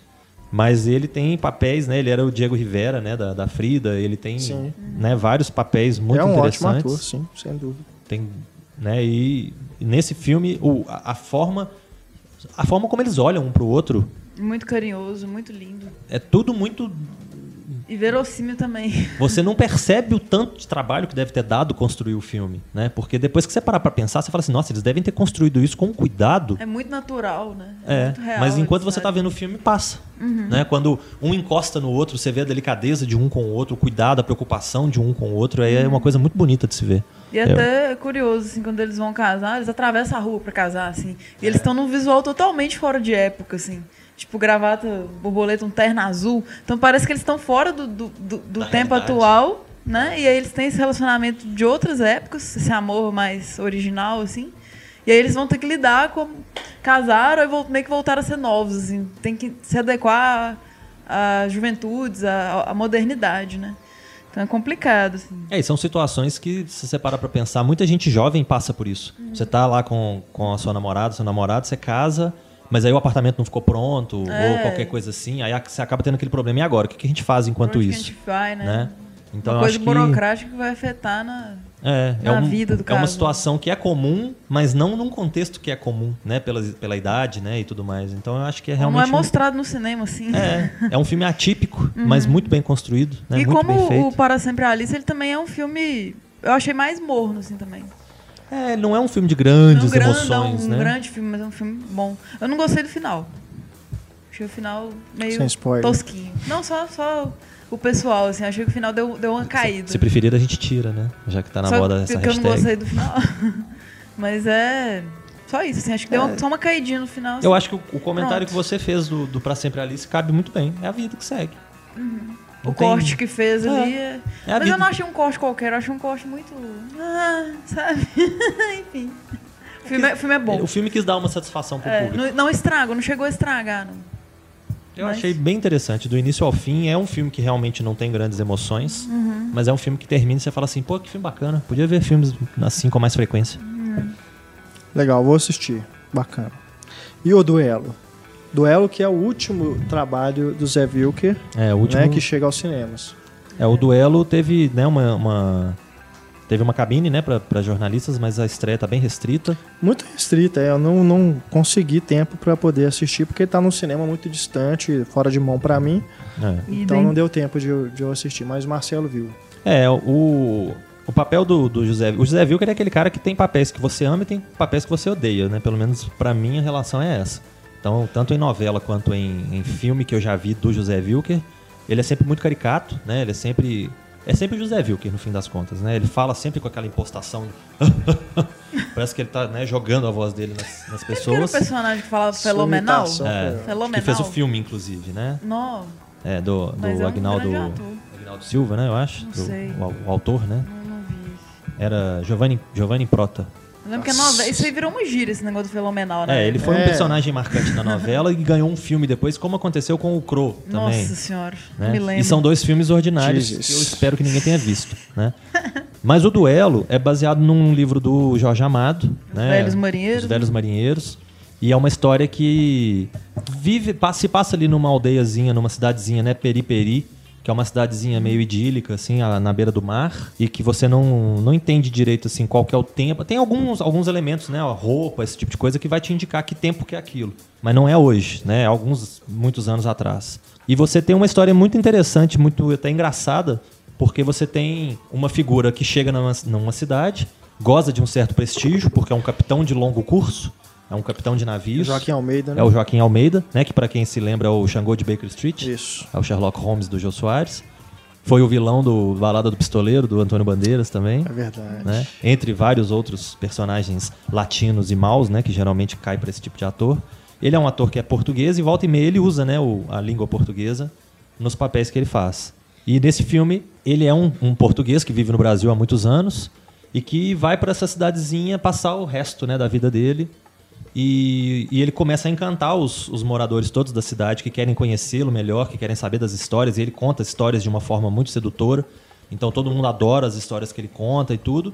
Só que um belo dia volta pra cidade um dos cérebros moradores da cidade, que é o seu Chico Pacheco, que é o José Wilker, que tinha até então esse papel de ter todo mundo em volta dele, todo mundo seguindo, ouvindo as histórias dele, porque ele era o cara que ia, eu não sei se ele vai pro Rio ou se ele vai pra capital, ele pega o trem de tempos em tempos, vai pra uma outra cidade a trabalho e volta. E ele volta com histórias pra contar. E ele é, é simplesmente um ataque de ciúmes, isso é que é engraçado, porque ele tem um ataque de ciúmes enorme do, do, do outro cara e começa aquele embate entre os dois, né? O filme tem ali as suas, suas falhas, né? O, o próprio título, né? Mudar o título para o duelo para ficar uma coisa mais próxima, porque os velhos marinheiros não ia caber muito. E Mas a- filme de velho. É, e só tem um que é marinheiro, né? O outro não é. Apesar de que pode ser metafórico, né? Ele vai, ele viaja muito, volta, então pode ser uma coisa mais metafórica. Mas eu acho assim, faltou um duelo, porque eles não têm muitas cenas em comum no filme, né? É, é- é a parte de um a parte do outro, a parte de um a parte do outro. E eles mesmo não interagem muito. E, e- chega a ser um pouco cansativo, porque tem um pouco dessa coisa de conhecer histórias. Né? Então você vai contando os causos, né? vai, vai tendo as histórias, e você vai conhecendo as histórias para poder chegar em algum lugar. Mas eu, eu acho assim, só de não ter esses comediantes da moda, só de não ter esse humor raso, né? rasteiro, de coisa de, né? de sexo, de. Né? Essas coisas que a gente tem visto no cinema ultimamente, né? nos, nos filmes do Leandro Hassum, Bruno Mazeu, esse pessoal todo. Não que eu tenha algum problema com eles, porque eu acho que tem coisas que eles fazem que são muito bacanas.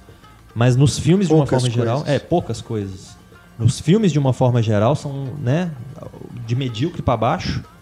E eu acho que só de não ter isso, só de ter um, um tipo assim mais chique, assim, mais classudo, esse filme já merecia ter um pouquinho melhor o lançamento dele, ter um pouquinho mais de público. E os efeitos? Os efeitos são ruins. O, a questão do recorte dos personagens Claro. com fundo falso. Artificial, né? No É trailer muito- dá pra ver. É, tudo muito artificial, Triste. porque as histórias que ele conta, que o, o marinheiro conta, que ele tá no navio, o fundo é todo artificial, né?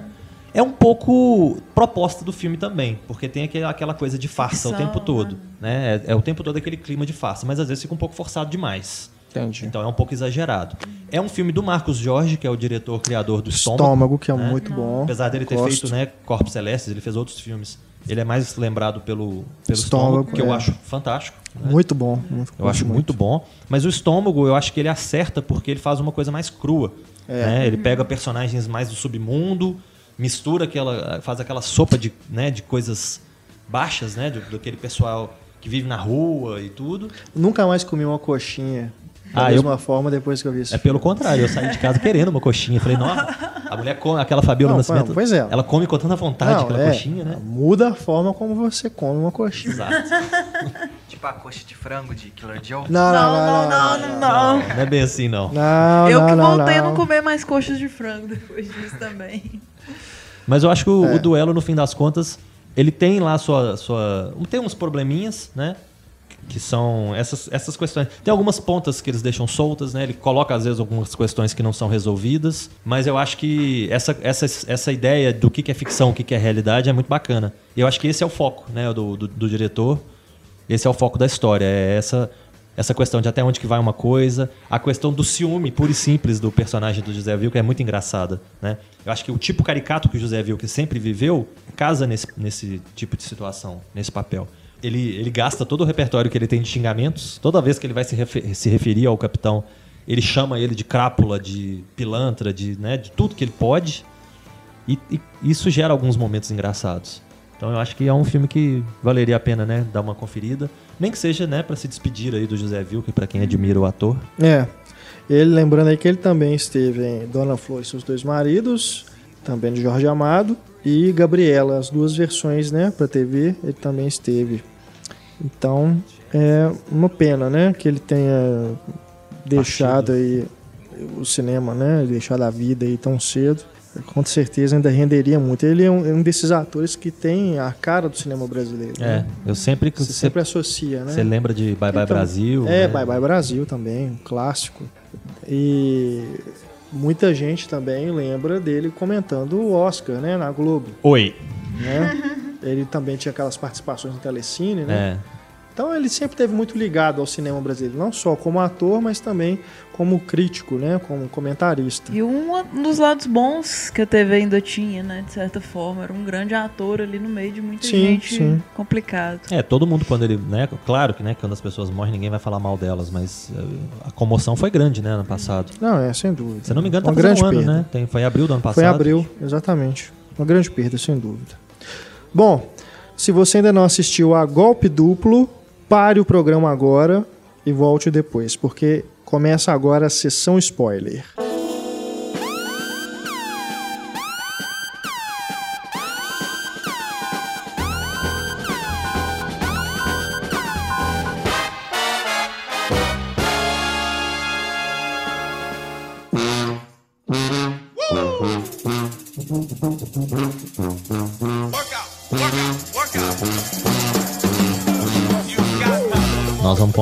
Foi o golpe. Quem que aplicou o Duplo, golpe? Né, um título que não tem nada a ver com o título original, que Focus. é Focus. What the simplesmente. focus esse título? Desculpem, não resisti.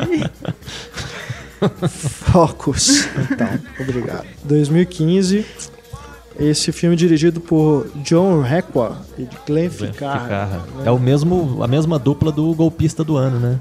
Que foi I também com o Rodrigo Morris. Santoro. Que tem o Felipe Santoro. Ó, o Rodrigo Santoro. O Philip Morris e o Rodrigo Santoro, né? A Santoro pode entrar É. no meio de tudo mesmo, não tem O problema. Rodrigo Santoro, que aqui está ao lado de ninguém menos que Will Smith e Margot Robbie. É, né? Margot Robbie. Né? que dizer? Suspiros, né? Visual. Levanta ai, suspiros. queria poder concordar, mas ela não é meu tipo, não. Se fosse Eva Green, eu ia falar, pô, bonitaço. Ah, também concordo. Não, uma coisa não exclui a Uau. outra, É, Stefania. ela, ela é né? bonita, Uau. mas ela é, tipo, muito patricinha. Ah, ela dói de tão bonita. cara. Nossa, é. Uau. É Machuca. Você não consegue olhar pra outra coisa. Ela aparece na cena, você fala, quem? Will Smith? O quê? Oi? Para de ler a legenda. Ah, é? Você não sabe nem o que, que tá acontecendo. Você começa a tocar musiquinha romântica, você pam, pam, Não precisava pam. mais nada no filme. né? É, ué, só você fica olhando pra ela e o filme passa e você fala, olha, que filme bom esse. O que, que acontece mesmo? Não sei. Ô, Bom. gente, eu, eu tive o Rodrigo Santoro pra olhar também. Pois é, então. E o, e o Will Smith, você não acha ele bonito, não? Porque o Will Smith bonito. É aquele cara que sempre aparece sem camisa, né? Em todos Nossa, os filmes. É, ele irritante é, demais. Ele é Peitoral atraente, sim, mas ele é o Will Smith, né, velho? Dá preguiça. O que me lembra fazer um parêntese, né? Foi lançado o trailer do novo Missão Impossível e, tipo, de dois minutos de trailer, um e meio, o Tom Cruise tá sem camisa, né? pra quê a gente não sabe. Ué, pra quê? Pra Do mesmo quê? jeito que a Margot Pra- Ruby tá quase Ele pelada vai ficar gripado, filme. gente, por uma camisa. Uai, senhor de cinquenta e tantos anos, vai pôr uma camisa, pô. Não, enquanto ainda tem alguma coisa, não. Ah, Bom, passado o momento Baba Baby. Antônio, você não gostou. Não Você- gostei. Gostei da metade, que é um filme. Você disse que o, o golpe duplo é do espectador, é isso? É um filme claramente dividido em duas partes, né? É. Você tem a primeira Verdade. parte que é muito. Eu gosto, que é quando você está conhecendo os personagens, a interação de cada um, a velha forma do mestre ensinando o pupilo, né? Que no caso é o Smith meio que dando as dicas né, do, pra Margot Robbie. Agora a segunda parte pra mim é péssima, que aí vai focar mais no relacionamento dos dois, né? Naquela parte romântica, amorosa, e aí, e aí que eles perdem a mão, né? e aí que perde Eu a mão concordo. completamente. Acho que desanda mais ainda depois do romancinho. Não, Eu tá, achei. já estamos na sessão spoiler, né? Vamos lá. O final do filme é uma bosta. É uma bosta. Né? Aquilo ali não Horrível. desafia. É, É inteligente. É, desafia a nossa crença mesmo no filme, porque é uma coisa muito absurda. É, um né? filme que te chama de imbecil e que te, né, te cospe na cara, eu acho palhaçada. Eu, eu, eu não achei tão ruim, né, como o Antônio, por exemplo, parece ter achado. Mas ainda assim é um filme gostei, ruim. Gostei da primeira metade. É. É bom, assim. A, a primeira metade acaba deixando uma sensação em você que você fica o tempo todo na esperança de que a segunda metade vai ser boa. Aham, né? aham. E aí chega no final do filme e você fala, ah, tá. Aí não dá a impressão de ter sido tão ruim. Mas realmente é um filme que te engana. Quem é, acho agora? legal. Segurou? Eu acho legal o filme é, te dar essa sensação de que você está sendo enganado e, e isso, inclusive, colabora para você ficar atento o tempo inteiro. Então você fica, né, para você tentar não ser enganado. Porque o princípio do mágico é esse, Né? né? O mágico, ou no caso dele, o pilantra que usa mágica, É, é, é tempo- você mantém a atenção do público né, numa mão, porque na outra você Exato. tá fazendo alguma coisa. Daí o nome do filme, Focus. É, né? O tempo todo eu tava esperando que em algum momento eles iam, o- os diretores, né, roteiristas, iam enfim, revelar pra gente que alguma coisa que aconteceu lá naquela metade, no final da primeira metade, tinha a ver com o resto. Né? Ou que a Margot Robbie realmente estava se infiltrando ali para dar um golpe no Will Smith, né? Porque coisa, a hora que ele se despede dela, eu tive essa sensação de que ele falou assim: ah, você, você foi muito bem, né? Parece que ele tipo sacou assim o que, que ela estava fazendo, mas como ele já tinha se afeiçoado a ela, falou assim: não, vai embora, né? Toma o dinheiro aqui, vai embora. Mas eu já saquei qual que é a sua. Mas acaba que não é nada disso. Não, e- né? e, até Não é isso, nada inclusive, disso. pô, o apelido dele é Mellow porque ele é o cara que se apega aqui e tal e tal. E aí ele simplesmente vira pra mulher dentro do carro e fala, vai e eu vou embora e acabou e a gente não se vê mais e pronto. É. Tudo é muito, é muito contraditório. Eles querem construir uma coisa, querem falar que é uma, uma coisa, Eles querem. eles querem construir uma coisa, eles querem mostrar que é, que é de um jeito, só que ao inve- é, é aquele negócio, a ação não bate com o discurso. Você tá falando uma coisa, mas tá vendo outra. E, e eu acho que muitas vezes os golpes que eles dão no- no- ao longo do filme, tanto na primeira parte quanto na segunda parte, dependem muito de sorte, dependem muito de situações extraordinárias que eles não teriam como contar muitas Forçado, vezes. né? É Aquele muito do forçado. 55 lá. Nossa, Eu achei é. massa, cara. Não, é legal, eu também gostei Né? pra caramba. Só que, tipo assim, é forçadaço. Você vê um cara lá no, no campo É. de futebol gigante. A hora que você vê aquele cara no campo, você começa a rir, né? Você fala, não, não é possível que o cara fez um negócio desse.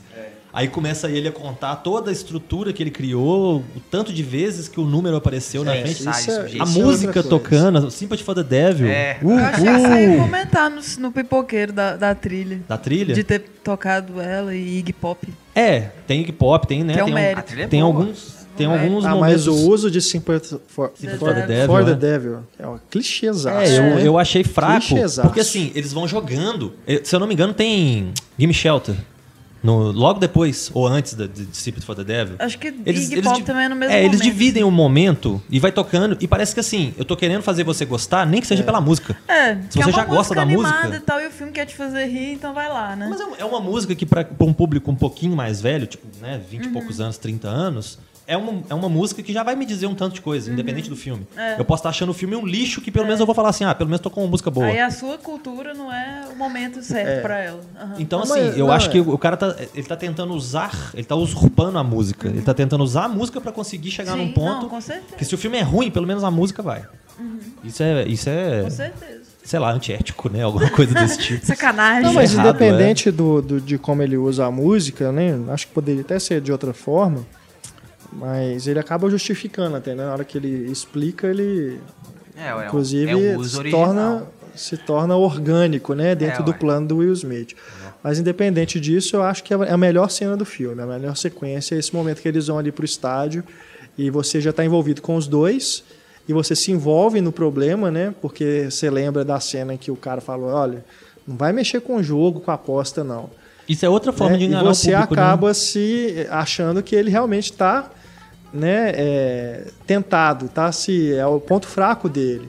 E nesse momento eu também comecei a imaginar que a Margot Robbie podia conhecer o, aquele cara asiático, Uhum. né? E eles poderiam estar ali a- tentando aplicar um golpe no Will Também, Smith. é, Você pensa nisso. trocentas coisas que seriam muito mais interessantes do que o filme é de fato. É, né? não, a Margot É, Robbie você espera o tempo todo, que ela vai dar o grande golpe, né? O Will Smith e Aí não, o filme acaba e realmente ela era a Persona- menina ela bobinha. era bobinha, É. é, personagem mega babaca, sabe? O, o Rodrigo Santoro, em momento algum, é um vilão, em momento algum é, ameaçador ou qualquer coisa assim. E, e outra coisa que eu acho que é- é, engana a gente também, e é uma coisa meio né, errada, né, meio falsa, assim. Eles tratam a Margot Robbie como a estranha, que eles colocam ela no papel nosso, né? Ela é o, o espectador do filme, ela que tá vendo ali. Então aquela ceninha, por exemplo, dele com o segurança do Rodrigo Santoro no quarto do hotel.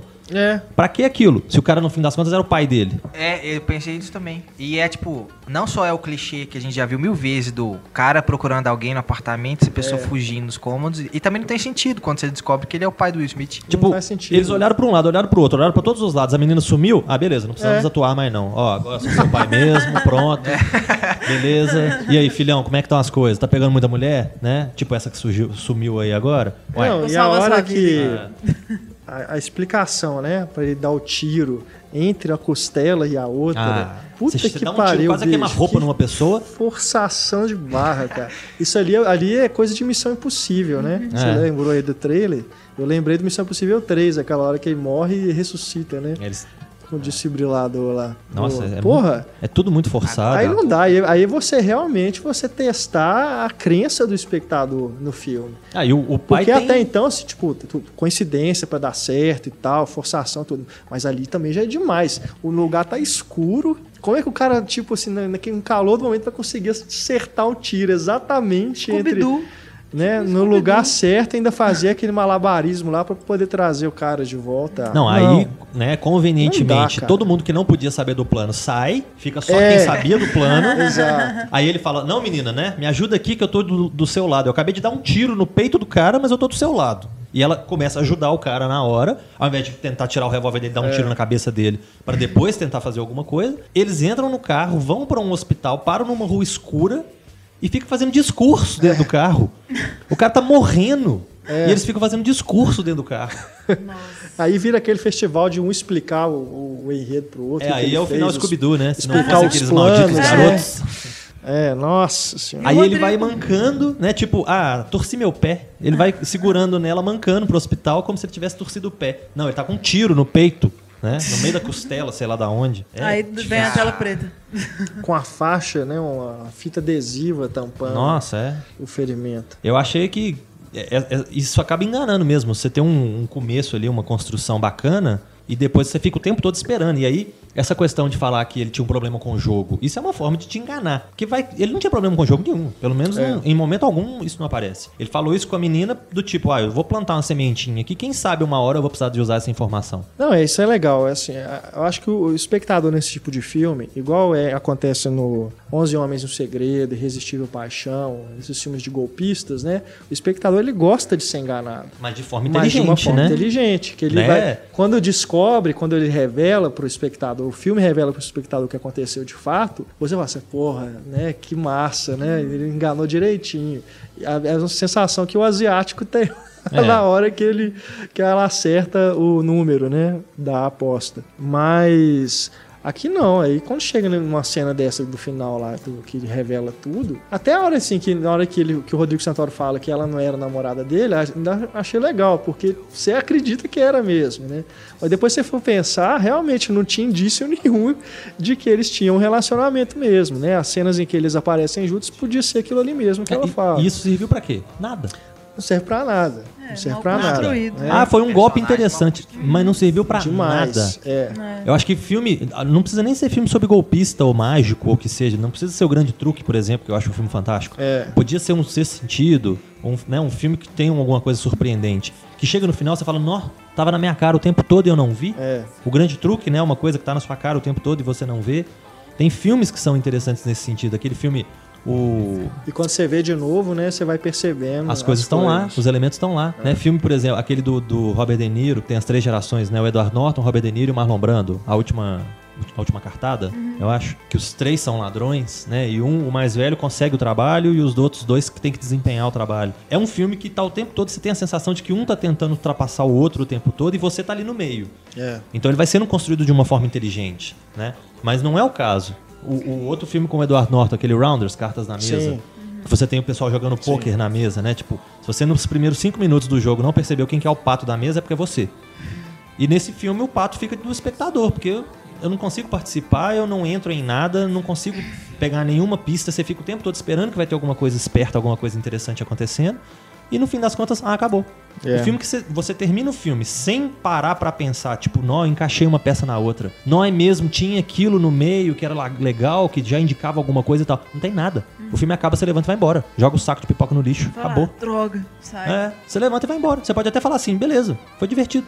Eu, eu achei, em muitos momentos, o filme divertido. Ok. Não, na maior parte do tempo eu senti. Mas é um. Mas eu concordo com o Antônio. Acho que a primeira parte é realmente muito boa. Depois dá essa queda e aí termina despencando. mesmo, Exato. né? E você sai Final é dali desculpável. beleza. E o que dizer da ótima cena do daquele vilão que a gente acompanha meio que a rotina dele, até o cara acelera o carro e bate no carro do Will Smith. Isso ali é pe- muito Guy Ritchie, né? muito Guy Ritchie, cara. É o típico lá do Dois Canos. Vamos humanizar o vilão, né? Trapaços, Dois Canos Fumegantes, Snatch. É. Um típico dele. Eu não sei se eu viajei, assim, mas eu vi direitinho, eu ouvi direitinho ela falando isso. No momento que ela reencontra o, o gordinho, ela fala tipo assim: caralho! You lost height. Ela fala, caralho, gente, vocês não Ela repararam? fala, Ela fala, velho. tipo, aí eu Não falei, não, eu tô, isso, eu tô ouvindo coisa. Eu falei, não Ela acredito. aprendeu com o colega Mas Rodrigo, ela né? fala, tipo assim, caralho, you lost height, você perdeu peso. Eu achei isso um momento legal também. Aliás, esse, esse ator, como é que é o nome dele? Alguém Garcia- alguma coisa Garcia? Não, é Adrian, Adrian Martinez. Ah, não, é Martinez. Eu tava com Garcia na cabeça. Ele tem. Acaba que ele. Inclusive, os créditos, o nome dele aparece primeiro do que o do Rodrigo Santoro, né? Nossa, Ele é mais importante, assim? Ele é né? mais importante. Porque o Rodrigo Santoro, a carreira internacional dele é basicamente formada dessas participações, né? É, as Panteras. Que As Panteras ali. nem vale Só, considerar. não, né? como assim? Fala. Vocês estão falando que a Margot Robbie. Ele, pô, só ali. Não, mas tirar ele a serve só pra isso, né? Não teve nem Exatamente. diálogo. Não, e a partir do momento que os distribuidores, os produtores entendem que o Brasil é um grande mercado e que tem muito potencial pra dar dinheiro, é interessante ter um ator brasileiro no cartaz pra chamar público, né? Fazendo um argentino. Até Fazendo no- um argentino Eu fantástico. adoro o Rodrigo Santoro, assim, Bicho de Sete Cabeças é um dos meus filmes preferidos. Agora, nesse filme, É, e eu não sei se a ideia era, vamos colocar o Rodrigo Santoro pra fazer um argentino porque ele fala inglês com sotaque forte, É. ou ele tá falando inglês com sotaque forte porque ele é um argentino no filme. Não sei o que, É. que veio primeiro, mas que o inglês dele é bem estranho, né? É verdade. Em algum ele tá momento ele estranho no papel. Ele, parece que ele faz o que eles queriam dele mesmo. Ok. Só que não rolou, não, assim. É, Personagem ele- sem. Ele fica com aquele jeito de dandy dele, de eu não tô nem aí pra nada, eu sou só um milionário jogando dinheiro pra cima e agora eu quero né, furar o olho dos outros ou qualquer coisa assim, mas não tem razão de ser em momento algum. Agora, vocês gostam dos outros filmes dessa dupla? Porque pra mim, foi- apesar de todo esse problema, foi o que eu mais gostei. Ah, o, o Amor a Toda Prova é bem bom, hein? Ah, eu não sou muito fã, não. Eu gosto, achei, acho eu bem acho que tem legal. alguns momentos bons, mas em Acho geral não gosto, a, não. a relação entre o Ryan Gosling e o Steve Carell é muito bacana, é muito engraçada. As coisas que você vai descobrindo ao longo do filme são legais também, os parentescos e tal. Eu acho.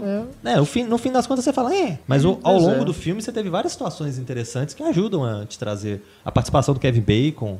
Acho que tem muita coisa bacana. E o, o Philip Morris também eu gosto. É, esse eu não gosto. Golpista do ano. Esse eu... Esse também não sou Eu muito gosto fã, do não. golpe. Ele, é- ele é exagerado, né? É o Jim Carrey fazendo Jim Carrey's, né? Ah, Ou qualquer coisa não assim. importa. Só dele existir, eu já sou feliz. Eu amo Jim Carrey. Mas é um conceito, eu acho assim, desde o início é um conceito engraçado, né? Tipo, o cara dá golpes pra poder manter aquela mentira que ele tem com o namorado dele, porque ele tem que fingir que ele é milionário ou, né, qualquer coisa desse E sentido. Rodrigo Santoro tá maravilhoso nele, eu acho também. assim. Nem que seja apenas o visual.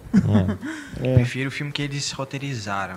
O subestimado Papai Noel às avessas. Ah, é, sim. também é bem bacana. Billy Bob Thornton, fantástico. É, é, isso é bacana. É, bem verdade, é. que o Papai Noel é tem, melhor. é meio criminoso, assim. É, ele é, Papai Noel pra roubar o eu não shopping. vi ainda, mas eu sei que filme que é. Tem uma atriz que eu É. gosto. Agora, não, é, é assim, é, eu acho que nesse eu me envolvi mais, mas igual a gente falou aqui já, a primeira, por causa da me- primeira metade e dessa cena ali do, do estádio, que acho inclusive onde eles utilizam até essa coisa visual do, da falta de foco, né? De uma forma que é natural mesmo, orgânica, pelo que eu tô querendo dizer. É, ele põe, Porque põe o foco tira- onde você tem que olhar, né? É, e na- na- nos momentos em que o Will Smith começa, você acha, né, que ele está sendo tentado pelo jogo, né? Você acha que ele está perdendo o foco, aí realmente você vê que ele está focado, é igual lá no Para Sempre Alice, né? Ele continua focado, mas o entorno dele não. E tem esses momentos também que ele vai ao fundo e volta, né, pro foco. Então, é, eles fazem essa, essa brincadeira visual, mas que é coerente, né, com o que está sendo mostrado e com o que ele explicou, né, mais cedo para personagem da Margot Robbie. Eu acho que o Will Smith conseguiu segurar um pouquinho o ego dele. Porque ele não É. aparece tanto de forma tão exagerada quanto em outros filmes que ele já É fez. mais humilde, né? É, eu, eu gosto muito, por exemplo, do Eu Robô. Eu gosto mais do conceito e. Hã? Não pode falar. Ah, tá. Achei que você, achei que você já tinha falado assim. Quê? Oi? Não, ele falou credo. Eu acho. gosto também. Ah, tá, comentário Eu gosto também. Não, eu gosto do- da, da história Eu de gosto, ficção. apesar do Will Smith. Exato, mas- é o Eu que eu ia gosto, falar. vocês não gostam, mas eu adoro Sete Vidas. Gosto Ah. de verdade do Sete Vidas. Nunca me interessou. Não achei não. essa bomba também, não. Eu mas não, não. Só Agora aquele não Além da Felicidade é uma cópia mal Procurando. feita de... de... Procurando aquele- a Felicidade. procurando, Ah, a Procura da procura da Felicidade. Esse é. Ah, não. É porque tem um Gosta, outro não? filme clássico. Eu não vou Aí você lembrar dorme nome no meio que que é, é inspirado em É. Capra, né? Mas aí É, não, é, assim, não tem como. tranquilamente uma homenagem. Você dorme no meio do filme, você acorda no final e fala assim: e aí, ele conseguiu vender alguma televisão? Ah, que isso. Eu sou a lenda bomba. Olha, Eu Sou a Lenda e o Eu Robô são duas histórias que, pra mim, as histórias são clássicas. Eu tenho os livros, eu acho, desde pequeno, eu acho que eu devia estar na quinta série quando eu li os livros. Eu, eu sempre achei histórias fantásticas que deveriam dar assim, um filmaço.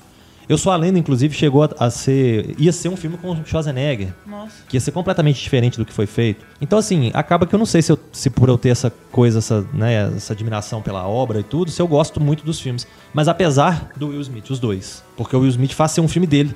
Ele não consegue entrar num filme simplesmente. Eu tenho até medo do que vai acontecer com o Esquadrão Suicida por causa disso. Que vai ser o reencontro né, do Will Smith com a Margot Robbie. Que vai ser a Arlequina. É o Pistoleiro e a Arlequina, se eu não me engano, né? Os dois. Então, eu acho que nesse filme ele conseguiu pegar um pouco mais leve nessa coisa né, megalomaníaca dele, de, e de Mas vaidade tem, dele. Tem algum envolvimento do- desses dois personagens? Porque a a Arlequina é do Coringa, né? A par É, não- Coringa. os personagens eu não conheço a fundo. Até onde eu sei, não tem nada, não. E ah, até você tá um- falando encontro só de, do caso de. Elenco. É, o reencontro do elenco, do elenco, né? de- Entendi. De estarem fazendo filmes. Achei que tá- existiu, né, um boato aí de que o relacionamento, o casamento do Will Smith, né, com a, com a Jada Pinkett era um, um casamento aberto e que eles teriam, né, situações de ter outros, outros parceiros, coisas desse Nossa, tipo. que babá. É, pois é. E chegaram a falar que a Margot Robbie era, né, uma dessas parceiras, digamos assim. Massa, pessoal aberto, É. moderno. Não, mas é Não, tem, fofocas tem uma, à parte. Tem uma fofoca, já que estamos falando de fofoca. É. tem, tem uma fofoca de que ele é gay também. O Will Smith? É. Ah, essa eu não ouvi, não. Essa eu não conhecia Não, é ainda, sério. não. Ela disse que tem um. Mas Às que ele, ele é nunca, nunca iria. É. Ele podia fazer um filme com o John Travolta, né? Quem sabe? Massa. Mas que é, é o tipo do ator que nunca iria abrir isso, né, pro público. É, pode ser. Talvez por isso eles tenham um relacionamento aberto. Ou ele né? faz igual o Rick Martin, depois da vida toda, ele de repente abre. É, eu acho que te- tinha, tinha uma grande expectativa em cima desse filme, porque era a grande volta do Will Smith como protagonista depois de alguns anos, né? Porque ele fez participação em alguns filmes e tal. Ele fez depois da Terra. Nossa. Pois é, né? Não. Mas é o filho dele que é o protagonista. Pois é, né? Não é ele. Mais um ataque dele de vaidade, megalomania e tudo mais, porque o É, é um, dele, pro- né? é um projeto dele, né? Pois é, então eu acho que por ele. depois dessas coisas todas que ele faz. Eu lembro que no, no Eu Robô tem uma cena constrangedora dele tomando banho, que a câmera acompanha a água descendo pelo corpo dele. É. Esse é constrangedor, gente. Pelo amor de Deus, não precisa disso não. E o que falar de As Loucas Aventuras de James Nossa. West? Aquilo é feio, viu? Nossa. Eu sou da época do maluco no pedaço. Nossa. Eu gostava tanto do Kenneth Branagh e do, do Kevin Klein. Aí fui ver essa porcaria desse filme. Meu Deus. Independence Day. É, Independence Day é divertido. Independence É, Day eu isso gosto. É, ele até é é dividido, né? As atenções, né? Tem o o Jeff Goldblum, né? Que é sempre uma figura Pullman. interessante. É, eu acho que o, o- o Will Smith teve que dar muita entrevista aí recentemente falando que meu foco é na arte, eu sou artista.